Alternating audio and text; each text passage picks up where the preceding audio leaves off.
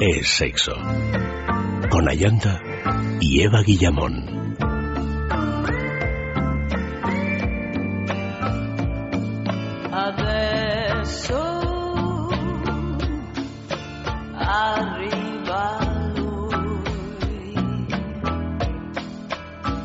Muy buenas noches, queridos amigos. Comenzamos Sexo esta noche con un poquito de retraso y tenemos, como bien decía Vicente, pues un eh, programa especial sobre las bodas, porque nos vamos de boda. Nos vamos de boda, claro que sí, en el mes de mayo, junio, pues ya cuando empieza a hacer un poco de calorcito, mm, pues empiezan las, las bodas. Para bien y para mal, ¿verdad, Eva? Buenas noches. Hombre, esperemos que para bien, porque con el lío que se arma, esperemos que sea por lo menos para bien. Sí. Si no, para muy bien. Lo que pasa es que son momentos de grandes nervios y que hay gente que lo empieza a preparar un año o dos años antes. Pues fíjate, este gente Tú fíjate, hay, eh, bueno, Hay eh, es que hay gente pató y, y también a veces cuando quieres organizar una fiesta, la fiesta soñada y, y tal, pues es normal que, que uno puede disfrutar incluso No, en la supuesto, preparación, claro, ¿eh? Claro, claro, eso es lo, lo recomendable. Porque los nervios vale, pero también habrá que disfrutar un poco, porque si no, Mm. ¿para qué se casa uno? Pero en realidad los nervios siempre que organizas algo aparecen. Es verdad que el tema de las bodas pues tiene muchísimo voto a tu alrededor, pero tú organizas una fiesta en tu casa de 200 personas y no te pones nerviosa, imagínate que no va nadie. Ah, bueno, yo solo- ¿tú lo piensas eso? Hombre, claro que lo Bueno, yo desde pequeña, vamos, yo me acuerdo que la primera vez que me dio este tipo de paranoia tenía yo 10 años y era el- el- la fiesta de cumpleaños de mis 10 años que yo le di muchísima importancia porque ya pasaba a tener dos cifras y pensé que nunca llegaría a tener tres, o sea que era un, un momento sin Hombre, igual. así visto, pues probablemente la mayor parte de la gente no llega a tener tres, o sea que la Claro. primera vez que abrazas el dos cifras, Pues, pues, tú fíjate es que- en qué cositas importante. iba yo pensando con 10 años. Y entonces pues eh, se organizó una fiesta en mi casa con, con los compañeros de colegio y todo eso, lo normal. Y yo estuve, bueno, angustiada una semana antes pensando que no iba a ir nadie, que aquello iba a ser un desastre y tal. Y tal era mi, mi tensión con lo de la fiesta que lo pasé fatal. ¿En la, en la propia fiesta? Sí, sí, sí, lo pasé fatal. Bueno, yo a esos límites No me divertí llego. nada. Pero cuando yo ya veo que hay una cantidad de gente, aunque no Que sea supera toda las que tres yo esperaba, personas. que ya es como, sí, bueno, no sé si las tres, pero a lo mejor que supera ya, no sé, un número que yo considere, me imagino que va cambiando en cada caso, eh, mínimo imprescindible, bueno, yo ya ahí me relajo y te puedo asegurar que los nervios Se van. me van por donde vinieron. Bueno, el caso es que vosotros diréis, ¿y por qué hablamos de bodas en el sexo? Bueno, pues porque las bodas también tienen que ver con el sexo y con la sexualidad, claro que sí, no deja de ser un momento en el que decides, casi todo el mundo decide tener sexo solo con esa persona. Por lo tanto, eso ya, Al menos durante un tiempo. bueno, se supone que es hasta que la muerte, luego que no sea así, pero, pero vaya, es como una decisión Sí, sí, importante. Y además hay todo, todas unas cosas relacionadas con ello, por ejemplo, las lunas de miel. Hombre, O, por ejemplo, ponerse guapos o guapísimas para, para el día señalado y para los días eh, siguientes. O sea que al final, pues rasca, rasca, todo tiene que ver con, con el tema de nuestro programa, que es el sexo. Os recordamos las direcciones de contacto. Sexo arroba es radio.fm, el Facebook es sexo y el Twitter arroba es sexo radio. El tema de hoy, que ya han llegado un montón de mensajes porque lo hemos anunciado esta mañana en el programa de Federico, es Cuando te vi supe que... cuando te vi supe que hablamos de flechazo, quizá, sí, bueno, a veces es un flechazo y otras veces es una iluminación, es una epifanía, que uno dice, Una epifanía, ¿es él o es ella? Bueno, y hay otras veces que no sabes nada y vas sabiendo. Y vas sabiendo. También es verdad que a veces ese tipo de epifanía no la tienes solo una vez en la vida. Uy, no, ah, no, no, no, no. O sea que- No la tienes. una- Por suerte uno se ilumina muy a menudo. Bueno, Bueno. no sé si muy a menudo, pero Sobre todo si al las menos de cosas vez van en mal. cuando. ¿No? Eh, es Sí. mejor que, que haya posibilidades de iluminarse varias veces. Y cuando uno está así Después del solito- apagón. No, claro, y cuando uno está así solito, se suele iluminar. Cuando está solo y tiene ganas de dejar de estarlo, se suele iluminar también con más frecuencia. Y ese momento en que te, te equivocas, porque es todo por... por Te sueles equivocar Por, de eh, manera sí. consecutiva. Bueno, pero no vamos a hablar de equivocaciones en este programa de, sobre las bodas, sino que vamos a, dar paso, pues inmediatamente, a, vamos a charlar un poco con Lorenzo Caprile, que es un, un mago de, de las novias, que consigue ponerlas guapísimas y además eh, todas muy diferentes, porque los trajes de novia de Lorenzo Capriles realmente están hechos a la medida de cada mujer, de cada que, mujer que, llega a su taller, ¿no? de Porque solo hace trajes de novia, Lorenzo mm, Capriles. Bueno, sí, sí, está especializado. Principalmente está especializado principalmente en trajes, de, novia. O sea, en realidad en el traje, porque es el traje de tu vida, ¿no? Si haces una boda al uso, realmente, nunca te vas a gastar probablemente tanto, tanto en un traje. No digo solo económicamente, sino también de pensar cómo y y, todo esto. ¿no? Pero fíjate, yo gastarte un dinero, me da igual que sea mucho o poco, en algo que no te vas a volver a poner. Bueno, pero luego tenemos las carreras de novias. Bueno, mira, desde que descubrimos lo de las carreras de novia, yo ya entiendo un poco más esto de me hago, me compro un traje o lo que sea. Y, algún partido lo voy a poder sacar. Pero eso es lo bonito que tiene también, yo creo, no volver a, ponerlo nunca más. Sí, fíjate yo. No, no digo que te lo puedas volver a poner en cualquier ocasión, pero que nunca lo puedas volver a poner. En fin, vamos a hablar con Lorenzo Caprile.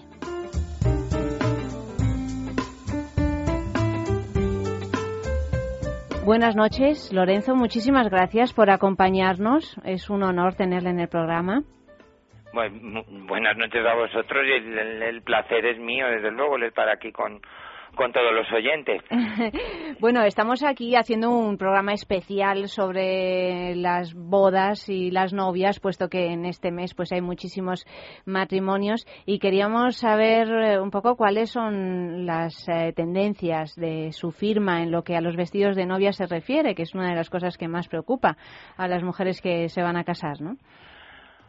Hombre, a mí precisamente cuando se habla de los trajes de novia mm, intento huir un poco de la palabra tendencias y del mundillo de las tendencias. Creo que cuando una mujer elige su vestido de novia lo que tiene que pensar es en estar ella misma espectacular e inolvidable y, y lograr una imagen un poco al margen de la moda y de los tiempos para que esas fotos y esas imágenes que además vivimos en una época absolutamente visual, pues, pues sean lo más eternas posibles. Con lo cual, hablar de las tendencias en trajes de novia me da siempre un poquito de, de coraje.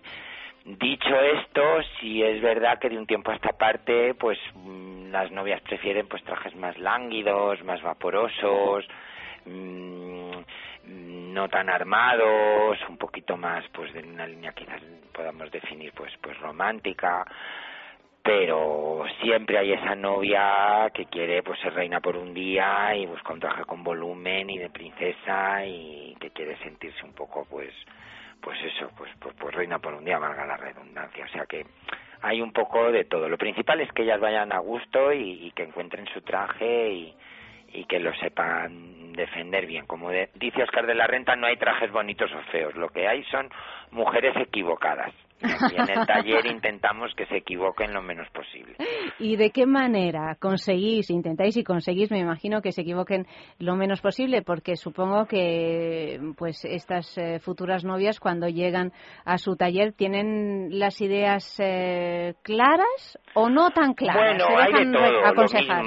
es un poco la misma pregunta, la misma respuesta a la pregunta anterior. A mí generalizar en el tema de las novias, pues lo mismo porque cada clienta pues es un poco pues un mundo y todas vienen pues con sus ideas, con sus ilusiones, pues algunas mm, pues, pues, pues tienen algo en la cabeza clarísimo y que tú entiendes que igual pues eso no es justo lo más apropiado y entonces pues se lo intentas demostrar, hay otras que no, que se conocen fenomenal su cuerpo y su estilo y entonces pues mm, enseguida pues das con el con el traje con la silueta adecuada hay otras que se ponen completamente en tus manos otras que no.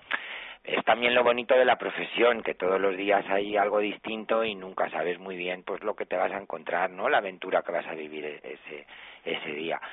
Yo lo que sí intento siempre cuando vengan al taller que, que se prueben, ¿no? Bien trajes que ya tenemos medio hechos o los prototipos que preparamos para prensa o las glasillas que son pues estos patrones ya confeccionados en, en retor, mm, pero donde se entienden muy bien los cortes, las siluetas, porque creo que es fundamental que ellas se vean en el espejo y se vean vestidas con algo. Mm, yo el, la cultura del dibujo, del, del, del figurín, pues sé que es muy bonito y da mucho glamour y a las novias les fascina que te pongas a dibujar delante de ellas y, y si hay que hacerlo se hace pero pero como en muchos otros campos el papel lo aguanta todo y, y, un traje no es un dibujo no es un trozo de, de, papel con un garabatillo es un objeto en tres dimensiones y es fundamental que ellas se prueban y, y se miren en el en el espejo. Yo creo que para mí eso es, es, es la prueba del algodón en nuestro trabajo, desde luego. ¿Por qué, por qué Lorenzo, te, te dedicas a esto? Porque en, en, realidad, bueno, trajes de novias y también eh, el espectacular desfile que pudimos ver en los Goya, ¿no? De, de, de este año son, en cualquier caso, vestidos de esos inolvidables que mmm, casi siempre se los pone una, en una única ocasión. ¿Qué es lo que, que le gusta? De... Hombre, a mí me gusta mucho la vida de taller, por eso abandoné el, el pretaporter en, en que yo empecé mi carrera uh -huh. profesional en Italia trabajando en una de las grandes, grandes, grandes empresas del pretaporter de, de aquella época, estamos hablando de hace ya casi veintitantos años, a finales de los ochenta, primeros noventa, y, y, abrí mi taller porque me gusta pues la parte artesanal no de la profesión el ir viendo cómo crece el traje poco a poco el conocer a tu clienta la prueba el, el cortar el modelar o sea me gusta toda esta parte más más artesanal y, y vuelvo a repetir la palabra. Entonces cuando cuando te gusta este este aspecto de la profesión pues tienes que, que hacer bodas y todo lo que hay alrededor de las bodas porque es quizás el único momento social que ha quedado no solo en España eh, sino en el resto del mundo por el que una mujer está dispuesta pues a pasar por este ritual de de venir a probarse, de elegir los bordados, de elegir las telas, de tener la paciencia de a lo mejor uno, dos, tres meses de pruebas, de ver cómo va creciendo su traje. Entonces, pues eh, repito, es, es ese momento social mágico por el que estás dispuesta pues pues, pues a, a, ese pequeño sacrificio y hablamos pues eso pues de la novia la madrina la mamá de la novia sí. alguna invitada y es me encantan las bodas por supuesto y es mi trabajo y, y si no no lo haría pero que yo he llegado a las bodas porque me gusta esta parte artesanal la modistería clásica por eso yo prefiero que me llame siempre modista no no diseñador de moda que implica siempre un, un, proceso industrial. Y ya para terminar, hay una pregunta que siempre se hacen las futuras novias, ¿con velo o sin velo? Ya sé que es otra pues generalización, pero... También, es, eso es súper sí. personal. Yo ahí ni entro ni salgo ni las esfuerzo en ningún sentido. Creo que es algo que depende muchísimo también del tipo de ceremonia, pues la típica boda pues madrileña de cualquiera de nuestras clientas, pues una boda en Santa Bárbara o en la Concepción o en, o en, los Jerónimos que luego se celebra en uno de los maravillosos hoteles que tenemos aquí en Madrid, pues yo creo que es esa típica boda urbana muy madrileña, pues yo creo yo creo que sí que requiere su velo, su mantilla, pero si de repente pues te casas en Ibiza, en Lanzarote, en una playa con tus amigos, algo un poquito más desenfadado, pues pues a lo mejor no o viceversa. Es que eso es muy muy muy muy personal. Depende pues si tienes que llevar alguna joya antigua o no de, de, de tu suegra de tu madre si les hace a ellas ilusión que lo lleves o no lo lleves. Hombre es un complemento pues muy romántico y que es la única vez en en tu vida no que, un tocado un tal pues tienes montón de otras ocasiones pues un velo una mantilla es más complicado que, que, que puedas volver a tener esa oportunidad pero repito es algo muy muy muy muy personal y ahí dar sentencias así contundentes y reglas fijas me parece muy muy muy pretencioso y muy imprudente también Lorenzo Caprile, muchísimas gracias a vosotros. gracias. Ha sido un placer. Muchísimas gracias. Buenas noches. Buenas noches. Piensa en el placer. En el tuyo. En el nuestro. Piensa en el poder de los sentidos. En sentir al máximo. Contigo. Piensa en algo discreto, muy suave, muy íntimo. En algo bello y muy excitante. Y ahora no pienses. Siéntelo. Siéntelo. Objetos de placer exquisito. Bailelo.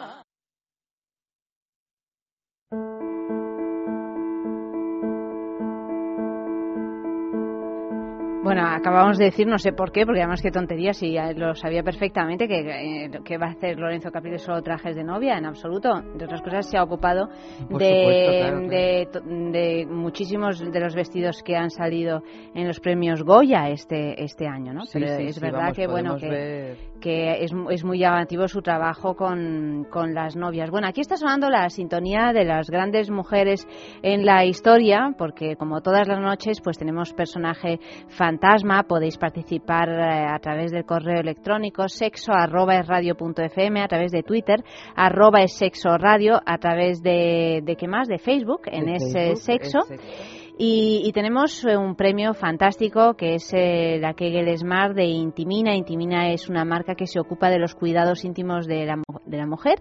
Sus productos los podemos encontrar en su tienda online www.intimina.com, también en farmacia, en parafarmacia y también podéis participar en nuestro concurso. El regalo, la Kegel Smart, que es un, eh, una manera, es un ejercitador inteligente del suelo pélvico. ¿Para qué tenemos que ejercitar el suelo pélvico? Os lo digo todas las noches, pero lo repito, pues para todas las mujeres que se tienen que recuperar de un parto, que se tienen que preparar pa- para un parto, que quieren que sus eh, sensaciones sexuales pues quieren mejorarlas, que no quieren tener pérdidas de orina, ¿eh? y, y una vez si, y si las tienen, pues quieren eliminarlas, resolver este problema que desde luego es eh, bastante humillante, pues la Kegel Smart de Intimina es la, la manera. O sea que participad todos. Yo os voy leyendo las pistas y a ver quién se lleva el premio. El premio, el premiado o la premiada, pues lo sabremos mañana por la mañana, en Es la Mañana de Federico, entre las diez y media y las once de la mañana, en el espacio dedicado a, a los asuntos del corazón. Os leo una pista. Los pocos detalles de su vida privada provienen de su única hija, que declaró que a pesar de que la respetaba como figura, nunca la quiso y que su madre vivía para y por la imagen que se proyectaba en el espejo. Declaró que su madre jamás conoció el amor verdadero, que fue una persona muy solitaria y manipuladora. MD no es. Yes. Ya, ya, ya lo ha ya lo ha descubierto. ¿Eh? MD, me dice Amalio, MD. ¿cuál es? MD. MD. Sí, sí te he mandado esa. Lo que pasa es que te he mandado el nombre de la canción que vamos a poner. Acabáramos. Segunda pista. Famosa por su pulcra apariencia, su compleja y estudiada figura, su buen vestir y su imagen de femme fatal, icono de la elegancia y el glamour. Bueno, Encarnación lo ha dicho prácticamente a la vez que tú. Hay aquí un... un, eh, Estamos eh, una está lucha de Encarnación titanes. y Eva están ahí, ahí, ahí todo el rato, ¿eh? Fue una de las primeras estrellas en recaudar bonos de guerra estadounidense, además de entretener a las tropas en el frente, y fue muy conocida por sus fuertes convicciones políticas. Cuarta pista, popularizó entre otras prendas el uso de pantalones, lo cual, junto con su imagen pública y las insinuaciones de bisexualidad en algunas de sus películas, contribuyó a menudo a crear fuertes rumores, nunca confirmados por ella, sobre su vida sentimental. Cuando su hija dio a luz a un hijo, recibió el apodo de la abuela más glamurosa del mundo. Me imagino el enfado que debía de tener esta Hombre, mujer por convertirse en, En abuela, abuela. Porque suelen Y ser sobre esas todo porque la gente la descubriera. Claro, imagínate, imagínate.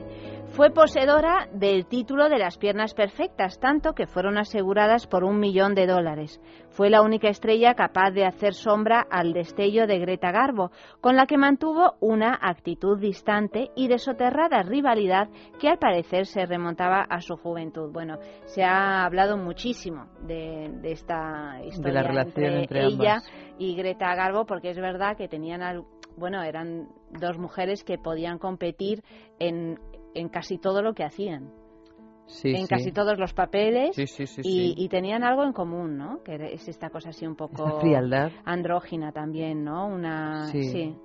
Sí, además, es que a mí estas se me parecen, fíjate lo que te Sí, digo. sí. A veces, de hecho, las- la gente las, Las las confunde. Bueno, de hecho, se, vamos, se supone que también tuvieron hasta una relación mm, sentimental. Eso dicen, pero es que se ha dicho tanto de, Sí. de, de las dos que. Pero creo que saber. salieron hasta unas cartas publicadas.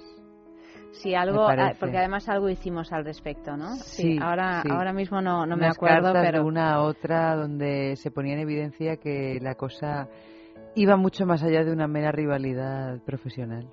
o sea que había habido sexo.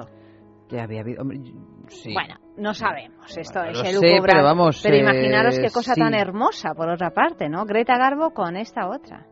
Menuda pareja. Si se hubiesen llevado bien, habría sido la bomba. Pero claro, vete tú a saber si lo de que no se llevaban bien también. Lo de que alimentaron lo ellas alimentaron para ellas, el- porque a Ah, las esto dos les antes se muy hacía, bien. ¿eh? En Hollywood se alimentaban los mitos de, de las malas De los relaciones, por ejemplo, entre Bette Davis y Joan Crawford, ¿no? Que, bueno, dicen que realmente es verdad que se llevaban a matar, pero luego bien que lo utilizaron con esa maravillosa película que fue de Baby Jane, ¿no? Que pasó con, Baby Jane. con Baby Jane, en la que Bueno, efectivamente eran dos mal, hermanas. casi que les venía mejor para los papeles. que Claro, por que eso, pero que de hecho eligieron esas dos actrices porque era como ya verlas juntas, Sí. que cuentan que no que, que tenían que rodar las escenas separadas porque si no se, se tiraban de los pelos y cosas así. Ay, por Dios, por Pero las bueno. escenas que rodaban juntas, la verdad, como también se tiraban de los pelos Sí, daba en igual. la película. Pero Hollywood ha sido unos auténticos maestros en alimentar al público con estas historias de la vida personal, ficticias o no, de, sus grandes actrices. Enviad vuestra contestación a sexo.erradio.fm, también al correo electrónico. Eh, no, ya lo he dicho, el correo electrónico, al Twitter, arroba es sexo radio y en Facebook, es sexo. Esta mujer cantaba una canción famosísima que además se convirtió En un himno, ¿no? en un himno también de, de la guerra, como Suspiros de España. Aquí, pues este Lili Marlene es, eh, es su canción.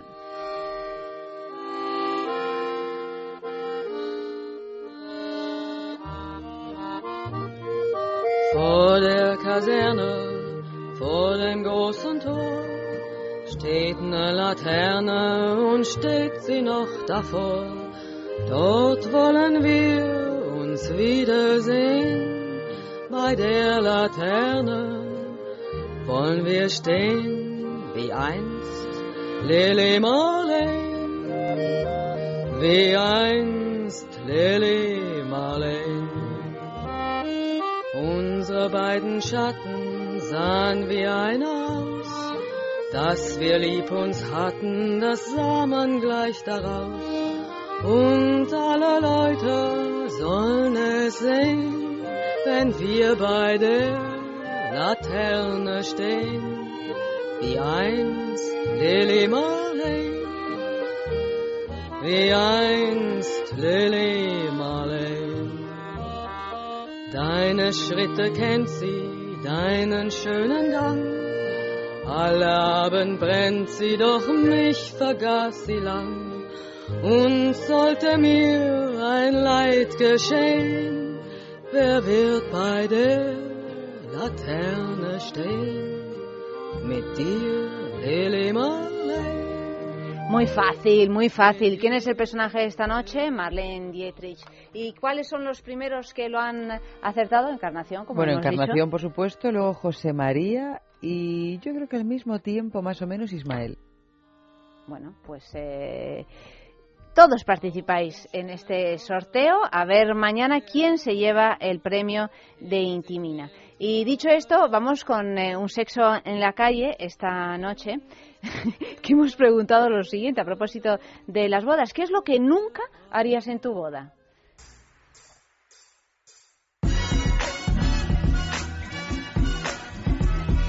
Eso es la pregunta, creo que Sí. casarme. Lo que nunca haría en mi boda. Sexualmente hablando, en general, invitar a nadie que no apetezca que venga. Jamás haría eso. Y lo que nunca haría en mi boda, no sé lo que no haría, sé lo que haría, buscaría algo especial, algo diferente, algo distinto, lo que fuese, aunque fuese fuera de los convencionalismos de las bodas. ni ponerme ningún tocado en el pelo de esos que eres la protagonista. Eh, no daría de esos regalos absurdos que todo el mundo mete en un cajón o pone en la estantería y, y se ensucian. lo que nunca haría en mi boda y lo que prohibiría es el que vivan los novios y que la gente se ponga a gritar viva. Eh, prohibiría las sevillanas también, porque yo no las sé bailar y me parece un baile que bailan unos cuantos muy bien, pero los demás miramos. Eh, prohibiría que corten la corbata y la liga. Y luego prohibiría, por ejemplo, una vez me pasó que un burro entrase en la sala y subiesen a los novios y los paseasen. Y también prohibiría, por cierto, la mayonesa en sobrecitos y el ketchup que también lo he vivido. Te puedo contar otra. En una boda la gente con las servilletas de papel se las metía en la boca, hacía bolas y las tiraba a ver si se pegaban en el techo. Es que yo tengo mucha vida. Hacer una despedida de soltero y ponerme una polla en la cabeza. De las mil cosas absurdas que se dan en una boda, en lo primero, me cuesta casarme ante concejales, obispos y, y, y otros personajes de autoridad. Eso ya me fastidia, pero bueno, podría transigir por la novia. Y luego siempre me ha dado vergüenza eso de invitar a alguien a cambio de que te haga un regalo. Jamás, por ejemplo, pondría una lista de boda. La lista de boda sería la lista de los deseos de los invitados, por lo menos para tenerlos en cuenta. Ay,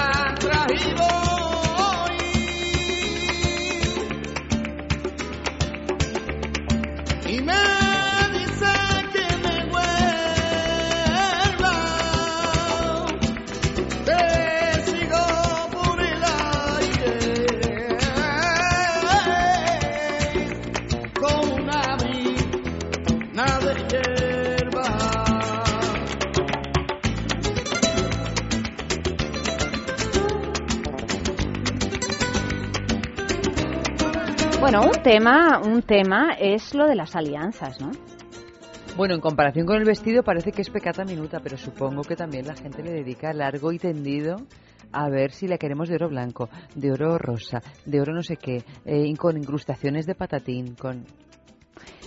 Porque antes, si antes era la, alianza esa de toda la vida y nadie se planteaba nada, pero ahora, Claro, hombre, ahí ahora siempre puede- sigue teniendo un regustillo a alianza de boda, ¿no? Porque por Sí. eso, aunque sean así muy modernas, tú las ves y sabes. Sabes que es una alianza. Bueno, pero eso está bien, o sea, se- tiene que ser reconocible, sino para qué vas a llevar una, No, claro, una sí, alianza. no llevas. ¿no? El tema de alianza pero es ir verdad que- quitando que, ha cambiado mucho, porque antes uno no se planteaba, se iba al- a una joyería y compraba dos alianzas y normalitas y ya está. Y ahora, Claro. sin embargo, Desde que hay tantos tipos de oro, creativos. Claro, Sí. es un tema de que han ido apareciendo oros y oros y oros que antes, yo hasta hace unos años, no muchos, no había oído hablar del oro blanco en mi vida, vamos. Y ahora el oro blanco prácticamente está en todas partes. Bueno, y, y parece que si no te haces una cosa en oro blanco es que eres una hortera, ¿eh? Sí. También. Sí. No estoy nada de acuerdo con eso. Es más, yo no, no me gusta nada el oro blanco. A mí me gusta, a mí sí me gusta el oro blanco. Pero bueno, vamos a hablar con Elena Roner, que es una diseñadora de joyas maravillosa, que tiene una tienda que, bueno, ahora ya os contaremos, que os recomiendo, os recomiendo que, que vayáis a su taller porque verdaderamente merece la pena.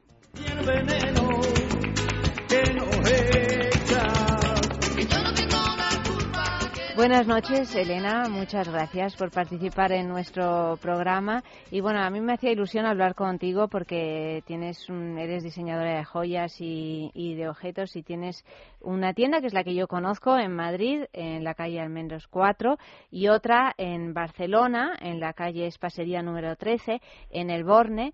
y, y bueno, me, me gusta muchísimo la, la línea de joyas que, que tienes y que diseñas y también los objetos. Yo tengo un jarrón en mi casa tuyo, muy bonito. bien. Sí.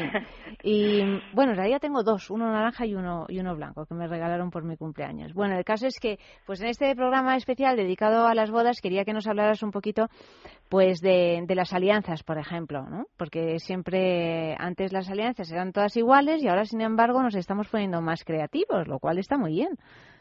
Sí, más exigentes. Hombre, la- es que yo creo que la joya es una cosa que que def- vamos que define mucho la personalidad del que la lleva. Entonces es lógico que una alianza que significa una cosa tan importante, ¿no? Y además que lo vas a llevar, mm, se supone Toda que todos vida. los todos En los días toda la vida. todos los días de la vida entera, Sí. ¿no? O sea que eso tiene que ser algo que te guste mucho. Que te guste y no solo que te guste, sino que se adapte, que sea cómodo, que vaya bien con otra joya, que sea duradero, ¿no? Porque no sé, bueno, a mí me parece muy muy bonito y muy importante poder atender a la gente directamente y escuchar lo que quieren, ¿no?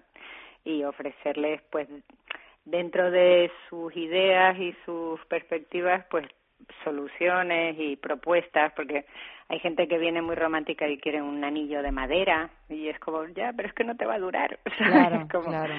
o, mm, o de repente quieren algo grande o o pues eso muchas veces las parejas pues claro los hombres quieren un tipo de anillo y la mujer otro muchas veces los hombres quieren el anillo en plata o en oro blanco y la mujer en oro amarillo pero mm, ahí yo creo que lo importante en el caso de las alianzas es la unión no y la energía que se pone detrás de de esa creación de hacer la alianza. Y y es muy bonito ver a la gente tan ilusionada y con ganas de involucrarse en, en el diseño de, y de, de la joya, ¿no? Que van Me parece muy muy difícil pensar, o sea, ir con una idea ya de, de una alianza. Yo sería incapaz.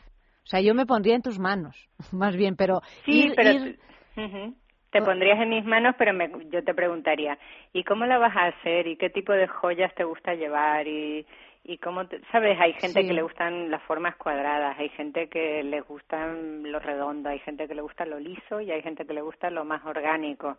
Entonces, en realidad vas haciendo, bueno, les vas preguntando cómo son ellos en el fondo, ¿no? Sí, sí. Y, y según lo que te cuentan, pues tú vas proponiendo ideas. ¿Y a- alguna alianza extraña que te hayan pedido? Extraña, quiero decir que esté fuera de lo habitual. Bueno, hay, hay, hay pues una pareja de chicos que se casaron en vez de con un anillo con, con unas pulseritas, ¿no? Por ejemplo. Eh, hay hace poco pues vino un señor mayor, mm, bueno mayor, tendría 75 o así que que le pidió a su mujer con la que llevaba 50 años pues matrimonio. Entonces vino y nos dijo es que yo quiero que sea un infinito y entonces hicimos un anillo finito con un infinito para ella no sé qué. Bueno hay hay muchas historias muy personales que que están muy bien no o gente que viene con con joyas antiguas y las reciclan y nos aseguramos que sea exactamente el mismo oro que vuelve a utilizarse y como que se mantiene en la familia. Mm, sí, hay, hay muchas muchas modalidades, digamos, ¿no? Bueno, es que quizá la alianza dentro de todas las posibles las posibles joyas es la que tiene un así un, un peso sentimental muy muy fuerte, ¿no? Entonces imagino que es una responsabilidad para ti también eh, eh, eh, realmente ofrecer o conseguir eh, dar lo que lo que quiere la pareja. Sí, sí, pero vamos, mm, yo diseño mm, para eso, ¿no? Para hacer cosas bonitas y que la gente esté contenta con ellas. Entonces, lo de la alianza es una una más, lo que pasa que sí, que tiene una carga emocional muy bonita y además la gente como que se ilusiona muchísimo, ¿no? Es como una...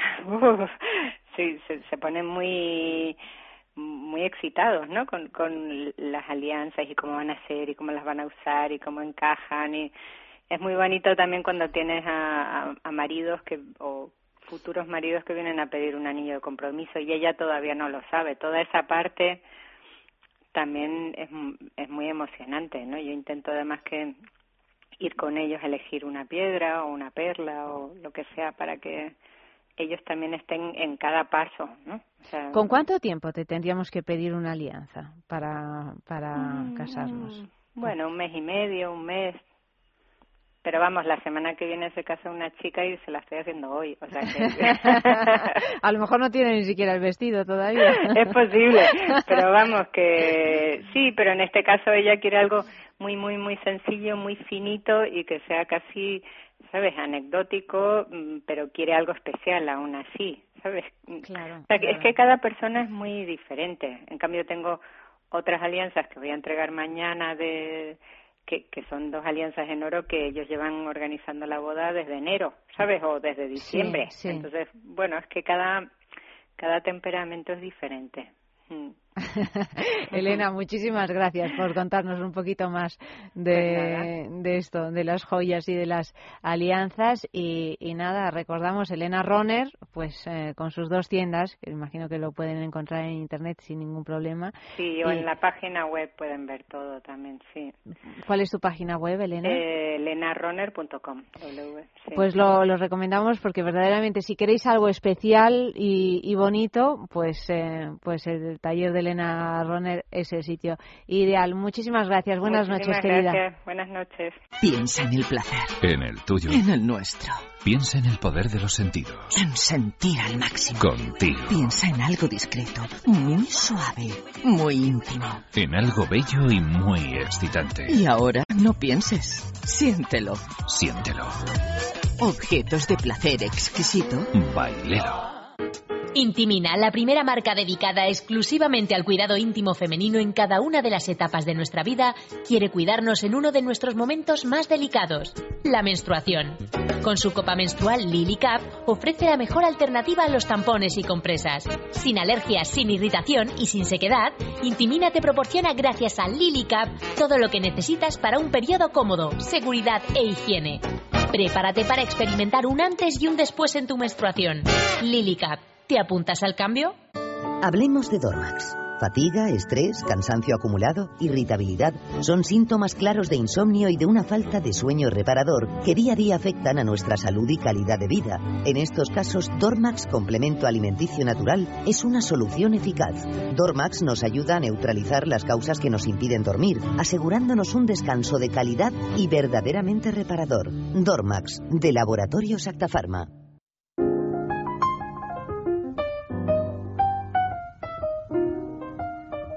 Cuando te vi, supe que tenía que ser parte de ti para siempre. Dice Juan Israel Aldana en Twitter. Nos hemos puesto románticos. Qué bien, qué mensaje tan bonito. Este es el tema de esta noche, bueno, de este día, porque han llegado muchísimos a lo largo del día. Ya sabéis que se gana un fin de semana en el balneario de la Ermida, www.balneariolermida.com. Un fin de semana para dos personas con alojamiento, desayuno y circuito termal los dos días incluido.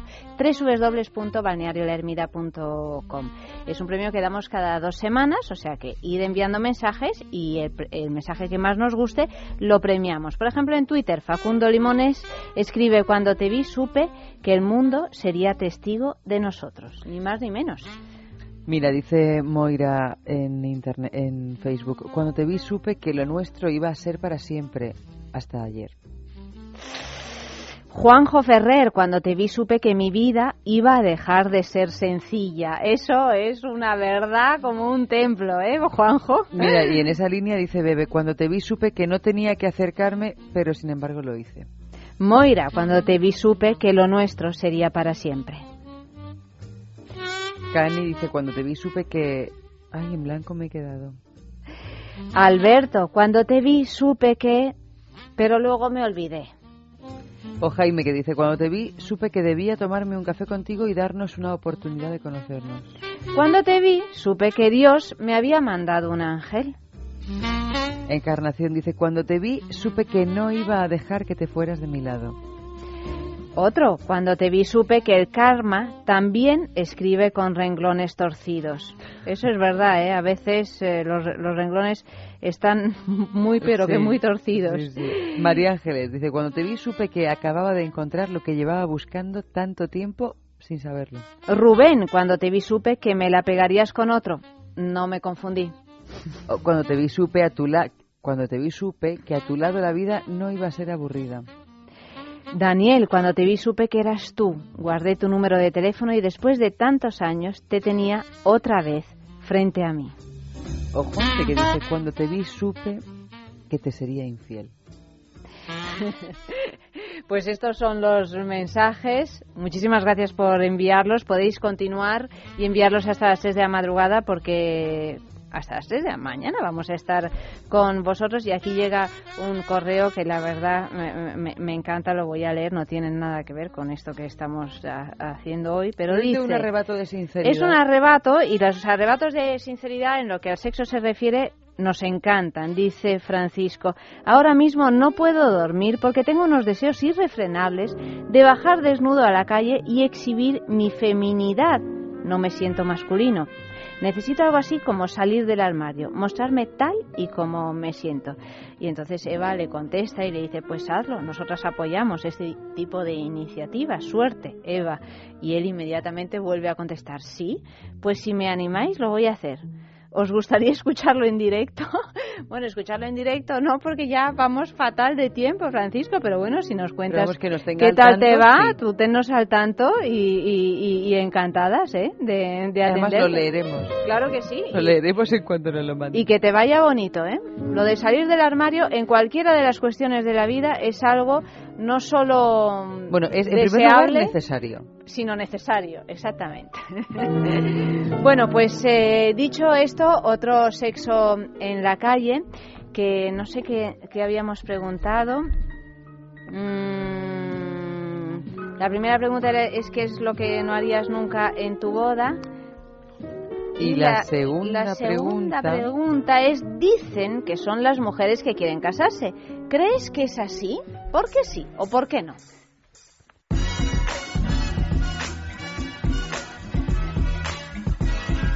No, creo que eso es una historia machista de que nosotros hacemos lo que ellas quieren y nos dejamos, pero no, no, no lo creo. Supongo que irá la persona en las creencias o en las convicciones de cada persona. Para nada. Vamos, yo, vamos, yo hablo personalmente por mí, para nada. Es más, creo que los que más ganan en el matrimonio siempre son los, siempre son los hombres. La mujer es mucho más independiente. Puedo contar mi experiencia personal. En mi caso, yo no me quería casar de ninguna manera, pero mi marido quería, quería, y la verdad es que siempre lo acabo diciendo. Un problema que me quite. Ya no hablamos del tema ni discutimos. O sea que no, no somos nosotras, ni muchísimo menos. Bueno, a ver, que esto que no suene mal, pero hay cada... No siempre es así, pero hay cada una que lo único que quiere es casarse, hijos y tener al maridito siempre al lado. Sí, mucha sufridora hay, ¿eh? Eso habría que cambiarlo. Estas preguntas tan generales, pues, suelen llevarte a, a generalizar en la respuesta y ser injusto. Por una vez lo voy a ser. Creo que la mayoría de los que quieren casarse en las parejas o toman la iniciativa o les resulta más importante son las mujeres. No sé por qué.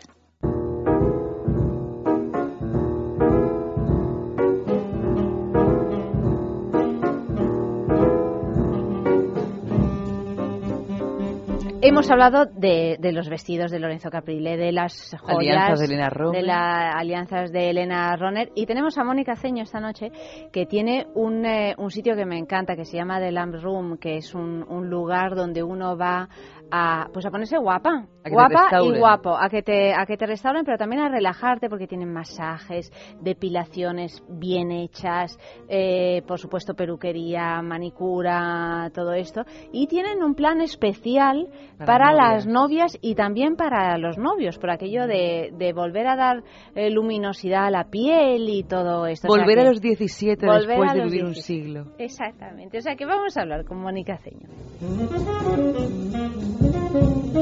Buenas noches, Mónica. Muchas gracias por estar de nuevo con nosotros aquí en, en Es Sexo y te queríamos charlar un ratito contigo porque porque sé que tenéis en The Lab Room ese lugar tan divino que tienes en la calle La Gasca de Madrid unos tratamientos especiales para las novias. Pues sí, buenas noches lo primero y sí, la verdad es que em, bueno es un día muy especial y yo creo que todas queremos estar preparadas para lucir lo más espectacular y cuidar la piel unos días antes, pues una buena exfoliante corporal para tener la piel súper suave, un perfume para el día de la boda, hay un montón de cosas, manicura, pedicura. ¿Y qué, qué tipo de, mm, de mm, masajes o de, o de mm, cremas? eh, porque creo que Bueno. tienes una, una marca propia, ¿no? Además. Sí, sí, nosotros tenemos nuestra marca que se llama The Lab Room y es una cosmética, la verdad, maravillosa, muy hecha para los cinco sentidos, con lo cual, pues eh, en un día como el de nuestra boda es como mucho más apetecible todavía el tener productos que te cuidan, que te miman, que vas a oler fenomenal, que a tu chico le va a encantar tocarte la piel y todo esto, ¿no? Y entonces, bueno, yo creo que mm, hay un pack que que es el pack de Lab Room, que es el que yo recomiendo a todas las novias, porque tiene varios tratamientos que al final vamos a ir como haciendo durante los días previos a la boda. O sea, yo creo que todas, por ejemplo, manicura y pedicura es fundamental tener unos pies eh, impecables, unos pies bien cuidados para la boda y luego, por supuesto, la manicura francesa, que son más eh, para cuidarnos durante esos días y, y tener las manos. Yo creo que todas las novias que, que hemos hecho en estos 13 años en el Labro, yo creo que todas, todas manicura francesa. Luego hay otra cosa también que queda muy bien, que es lo de las extensiones de pestañas, que eso también es muy espectacular, porque para si tienes pestañas cortas, no así es muy largas, esto es una técnica que pegas una pestaña así de una en una y luego puedes llorar todo lo que quieras, pero como tienes rímel, es una Ah, o sea que no hace falta poner rímel con las extensiones de No, pestañas. no se pone rímel y entonces, bueno, pues luego si te vas de luna de miel, pues en la playa siempre tienes unos ojazos espectaculares y esas de las cosas que hacemos mucho para, para las bodas. Y luego, también otra de mis recomendaciones, por ejemplo, es si te vas a casar a lo mejor en invierno que queremos tener un poquito de color, pues por ejemplo un autobronceado, que siempre va a hacer que la piel luzca como más, más bonita. Pero cuéntame un poco lo del autobronceado, porque este es un tema, porque hay muchas mujeres que dicen que, que, que, que espanto, que te quedas con la piel naranja, que, Exactamente, que tal. ¿Vosotros exactamente. cómo lo hacéis para que esto funcione bien? Pues mira, nosotros tenemos unos productos que, que introdujimos en España que son los, los autobronceadores Saint-Tropez, que está ahora Kate Moss eh, de imagen, y la verdad es que es una marca que lleva años y siempre te quedas perfecta, porque lo que hace es que trabaja con el aminoácido de tu piel, entonces no te tiñe, sino que depende de, de cómo sea tu piel, pues tú vas cogiendo color realmente igual que cuando tú te vas a la playa, que no todos nos ponemos igual de morenos. Esto funciona igual. Y entonces no tenemos ese color naranja, tenemos un color muy bonito y, y- y muy natural. Y, y luego además no mancha, porque esa es otra cosa de los miedos que dicen, ay, a ver si ahora me voy a autobroncear y luego voy a manchar el vestido. Bueno, nosotros recomendamos hacer un par de días antes, pero puede dormir la gente tranquila, que luego no mancha ni, ni nada de esto, ¿no? Y, y luego un facial a lo mejor una semana antes para que la piel, pues con los aceites esenciales, que es con lo que nosotros trabajamos en The Lab y con las fórmulas de plantas y flores, pues la piel luzca resplandeciente el día de la boda, fundamental también. Bueno, además uno está tan estresado, ¿no? Eh, antes de casarse, porque la verdad es que organizar una boda es siempre un momento complicado, ¿eh? Un Pues momento sí. complicado con la pareja y con las familias y con Sí, todo sí, todo lo que eso supone. Un momento de gran Eso estrés. desde luego. Yo Creo por que- eso siempre les digo que vengan hasta con sus parejas. Claro, Yo, por eso te, iba a decir, Mónica, digo, como sé que tenéis masajes para parejas, a lo mejor un par de días antes para evitar el divorcio antes de la boda, pues está bien que se masajen juntos, ¿no? Exactamente. Yo siempre les digo, mira, tú te haces todos los tratamientos y el día antes, o dos días antes, como tú dices, Ayanta, digo, os venís los dos y os tumbáis y de verdad que es el momento que ellos más disfrutan, porque yo creo que están todos de la hermana, de la novia, de la suegra, de, de la, todo el mundo opinando, que es una locura total, con lo cual al final dices, mira, pues este va a ser realmente el momento para, para vosotros, porque Es al que final... siempre se piensa que uno se tiene que rela- relajar en la luna de miel, que también, pero yo Ah, creo que no. también un rato antes para poder disfrutar de tu yo no boda, he, ¿no? no he visto una cosa más estresante como yo lo, nosotros lo vivimos mucho que las bodas. O sea, es una cosa el estrés que traen encima que ya están desde un año antes, seis meses antes. Luego,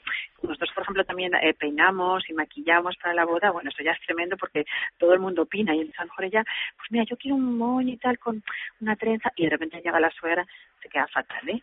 Eso no me gusta nada. Y luego llega la hermana, pues a mí sí me gusta y entonces se montan unas allí. Pero para los peinados, por ejemplo, Mónica, ¿hacéis pruebas antes o cómo Hacemos funciona? pruebas, sí, y recomendamos pruebas y no te mentiría si te digo que hay veces que he llegado a hacer, o sea, hasta cinco o seis pruebas y por esto que yo te comento, por el eh, que a lo mejor a la novia le gusta una cosa, pero empieza pues a opinar su madre, luego viene la hermana, luego viene la cuñada y yo siempre digo, mira, por favor, si podéis venir sola, o con una amiga, digo, no te a familiares, digo, porque eso es tremendo. Y entonces, bueno, pues, pues, pues sí, efectivamente se hacen varias, sobre todo de peinado, ¿no? Y luego maquillaje, nosotros lo que tratamos es que no vayan disfrazadas, que vayan lo más naturales posibles, muy guapas, pero que te pueda reconocer, porque también hay esas novias que de repente el día las disfrazan, las maquillan de una manera que no se reconocen y eso al final pues también es un drama. Ni se reconocen ellas y a lo mejor el novio tampoco, ¿eh? Claro, eso, eso es todavía peor casi. sí, sí. Y luego, bueno, está bien también para la luna de miel, eh, tenemos productitos que están muy bien porque son los de lo que yo llamo el kit de supervivencia, ¿no? O sea, tus pinzas, un árbol de té, rolón de árbol de té, pues te vas por ahí con los mosquitos y las cosas, tus mascarillas para el avión, los bálsamos, o sea, nosotros tratamos de dar un servicio desde que se van a casar hasta que el día de la boda que las peinamos y las maquillamos, hasta cuando ya se van de luna de miel y luego, bueno, ahí estamos para la vuelta también. bueno, eso ya para toda la vida, ¿no? Exactamente. Bueno, pues todo esto en The Lab Room, en la calle Lagasca 62, 63.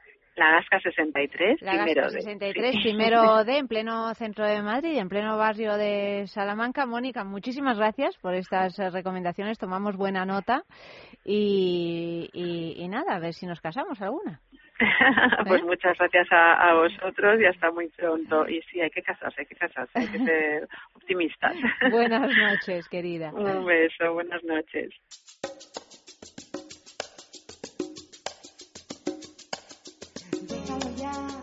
Ay qué pesado que te pones de verdad.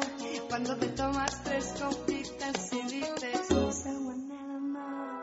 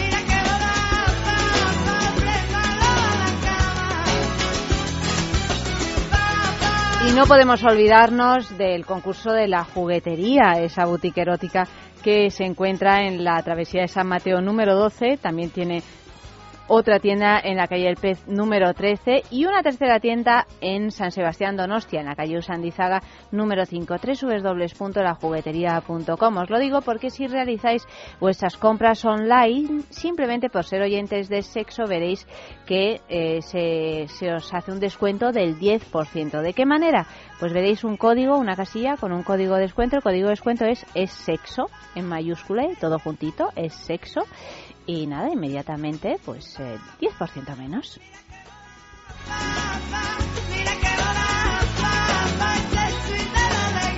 Y también tenemos concurso de la juguetería con la pregunta de esta semana, que es ¿qué rey inglés abdicó por amor? Yo creo que ya lo ha acertado tanta gente que debe de ser mucho más fácil de lo que nos pensábamos. Pues desde luego, pues qué bien, ¿no? Que se Sí, sepa sí, sí, tanto. sí, sí. ¿Qué rey inglés abdicó por amor? Escribid vuestras respuestas a sexo arroba esradio.fm sexo arroba esradio.fm Tenéis tiempo hasta el domingo eh, y luego entre todos los que hayáis acertado, pues por sorteo a uno les regalaremos el juguete de la juguetería. Además, yo creo que, que es pega mucho con, con la señora de la que se enamoró este rey inglés. Sí, que era un poco de fusta, ¿eh? Era un Es poco de verdad. fusta. Tienes razón. Pues la fusta de hockey by Zadu es el premio de, de la juguetería de esta semana. O sea que si queréis experimentar, participad todos. Y otra cuestión de Yo creo las... que ya son la- las cuatro cuestiones importantes. Supongo que habrá un montón más. Pero bueno, las- hay el catering, que eso no lo hemos Claro, tocado. sí. El, catering no lo hemos tocado porque ya no nos da tiempo. No, no, no, nos es que claro, no, no hay- no Pero tiempo para todo, hay que escoger. Sería la quinta cuestión importante, el catering. Sí. O sea, el catering y el lugar donde hacer la fiesta. Claro, ¿dónde celebrarlo? Pero bueno, como nos hemos restringido solo a lo que es... Bueno, Y me atrevería a decir que hay una sexta, que es la música. la música, sí. Bueno, claro, es que luego hay un montón de Claro, cosas hay un montón de pero el Amalio nos mira ya agotado, dice, Dios mío, no me voy a casar en la vida, ¿no? O sea, Bueno, todo esto, todo esto se puede, es todo se esto. puede reducir a, a la nada. A la nada. A la nada, prácticamente. a decir, Gracias si a quiero- Dios, claro, no tiene uno por qué hacer todo esto si no quiere. Si quiere, estupendo, pero si no quiere... O sea que Amalio, no te preocupes, hijo, ¿eh? que si no quieres, nada. ¿eh? Lo que pasa es que co- como, quiera ella, la has fastidiado. Dice Claro, que le falta lo más importante que es ella, pero con, con, Bueno. con los ojos que tienes Amalio en breve tendrás Claro. una ella, no te preocupes. Disfruta de este momento de soltería que también hay que disfrutarlo. Deberíamos hacer un programa especial sobre los solteros y solteras, o sea, sobre el momento de soltería. ¿Qué se puede hacer? un montón de cosas, ¿no? Puede hacer pues de todo. de un todo. montón de cosas. Bueno, que entonces de- decimos otro momento, otra cosa fundamental. La luna de miel. La luna de miel. La luna de miel. ¿Dónde se, ¿Dónde se va? Los destinos que de repente se empezó a poner de moda de unos años a esta parte. Igual ya se ha ido de moda, no lo sé. La Riviera Maya. Sí, porque además había. Yo veía todas las tiendas de agencia- agencias de viajes, gente que yo conocía que se casaba en ese momento. Todos uno tras otro se iban a la Riviera Maya. Yo creo que también se pone de moda porque de pronto por alguna razón Lo pues hay publicitar viajes- y hay oferta. No, y hay ofertas, hay Claro. ofertas porque los vuelos son especialmente baratos, los Claro, hoteles claro. también, etcétera. Entonces, bueno, no deja de ser un pedazo de viaje y te vas a ver cosas impresionantes, ¿no? O sea, a Sí, pesar hombre, de mira, que- entre irte a la, Ri- a la Riviera Maya e irte a un resort del que no vas a salir en, en 15 días. Sí, pero en la Riviera Maya, resorts así. Ah, también hay resort. Hombre, claro, por eso. Fíjate, yo pensaba por que era un viaje más- más cultural. Donde hay ofertas, hay, Hay resorts. O sea, esto. Otra máxima de las bodas. Es así. Lo que pasa es que también hay que decir que hay resorts y resorts.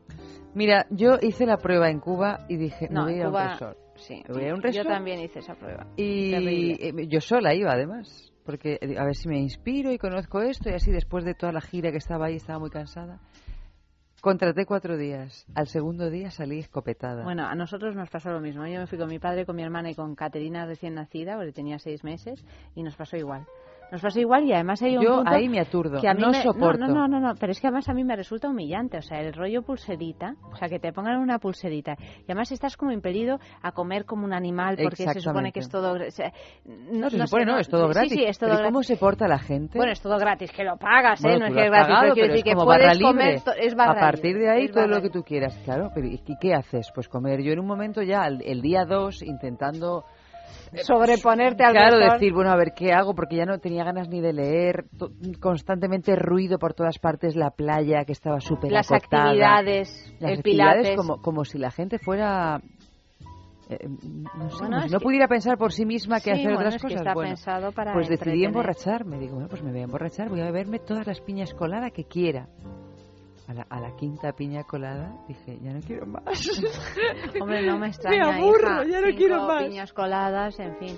No, yo tengo otro recuerdo, el bueno, este de, de Cuba y otro recuerdo de otro que además no fue por ningún viaje de placer, sino por una cosa de trabajo, en que nos despertaban a las 8 de la mañana, a lo mejor a veces te lo he contado en una otra ocasión, un- un- una voz así muy estridente con un megáfono que decía, ale, ale, oh, hop, gritando, ale, ale, oh, hop, que era la hora de ir a hacer gimnasia. Y tú dices, pero vamos a ver. o sea, pero dejadme en paz. Pero, y, y los... Ale, ale, ojo. y los no bailes dedicados a los extranjeros, porque básicamente son todos dedicados a los extranjeros Terrible. para aprender a bailar los bailes regionales de, de la zona en cuestión. No, no, no. eh, Pero bueno, oye, a lo mejor hay personas que nos están escuchando que les encantan los resorts. Bueno, pues mira, nosotras no formamos parte no, de esa. no de ese formamos club. parte de ese y de hecho... Y además es que a mí se me quitaban hasta las ganas de irme a la playa. No, y además se me yo- quitaban las ganas de comer. o Desde sea, luego, pero bueno, aparte de que comer no se me a la qui- ojalá se me quitaran, la no se me piscina, quitaran. acabas en la piscina. En la piscina insoportable, la que yo estuve no podías acabar. Te lo puedo asegurar yo que no podías acabar porque es que estaba llena de actividades constantemente. De ale aleo hop. De. De, de hacer gimnasia en el agua. Me fui a- eh, digo, bueno, pues a- aqua gym.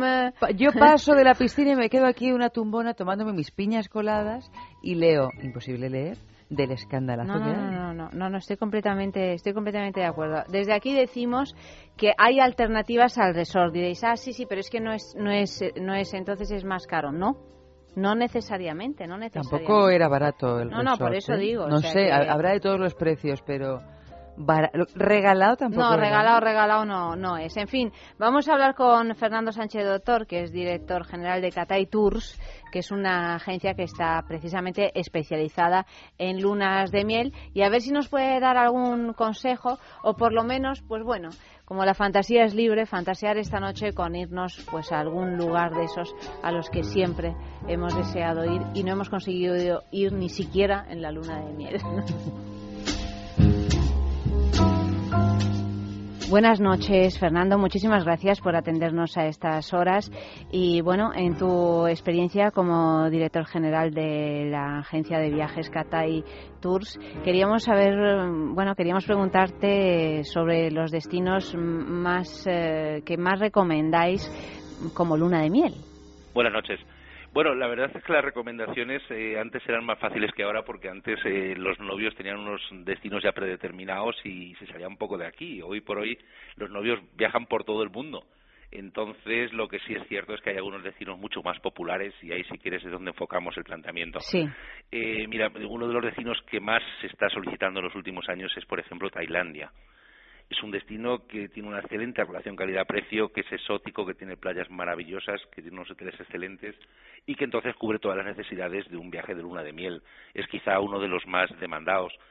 Otros de los que vendemos mucho, por supuesto, son las playas paradisíacas de Isla Mauricio, Seychelles, Zanzíbar, etcétera. En fin, depende un poco de los gustos de cada uno, pues eh, eligen un lugar a otro. Nosotros tenemos un folleto especial de novios que tenemos más de 50 viajes por todo el mundo donde pueden elegir y cualquiera de las alternativas dependiendo de los gustos de cada uno, ¿no?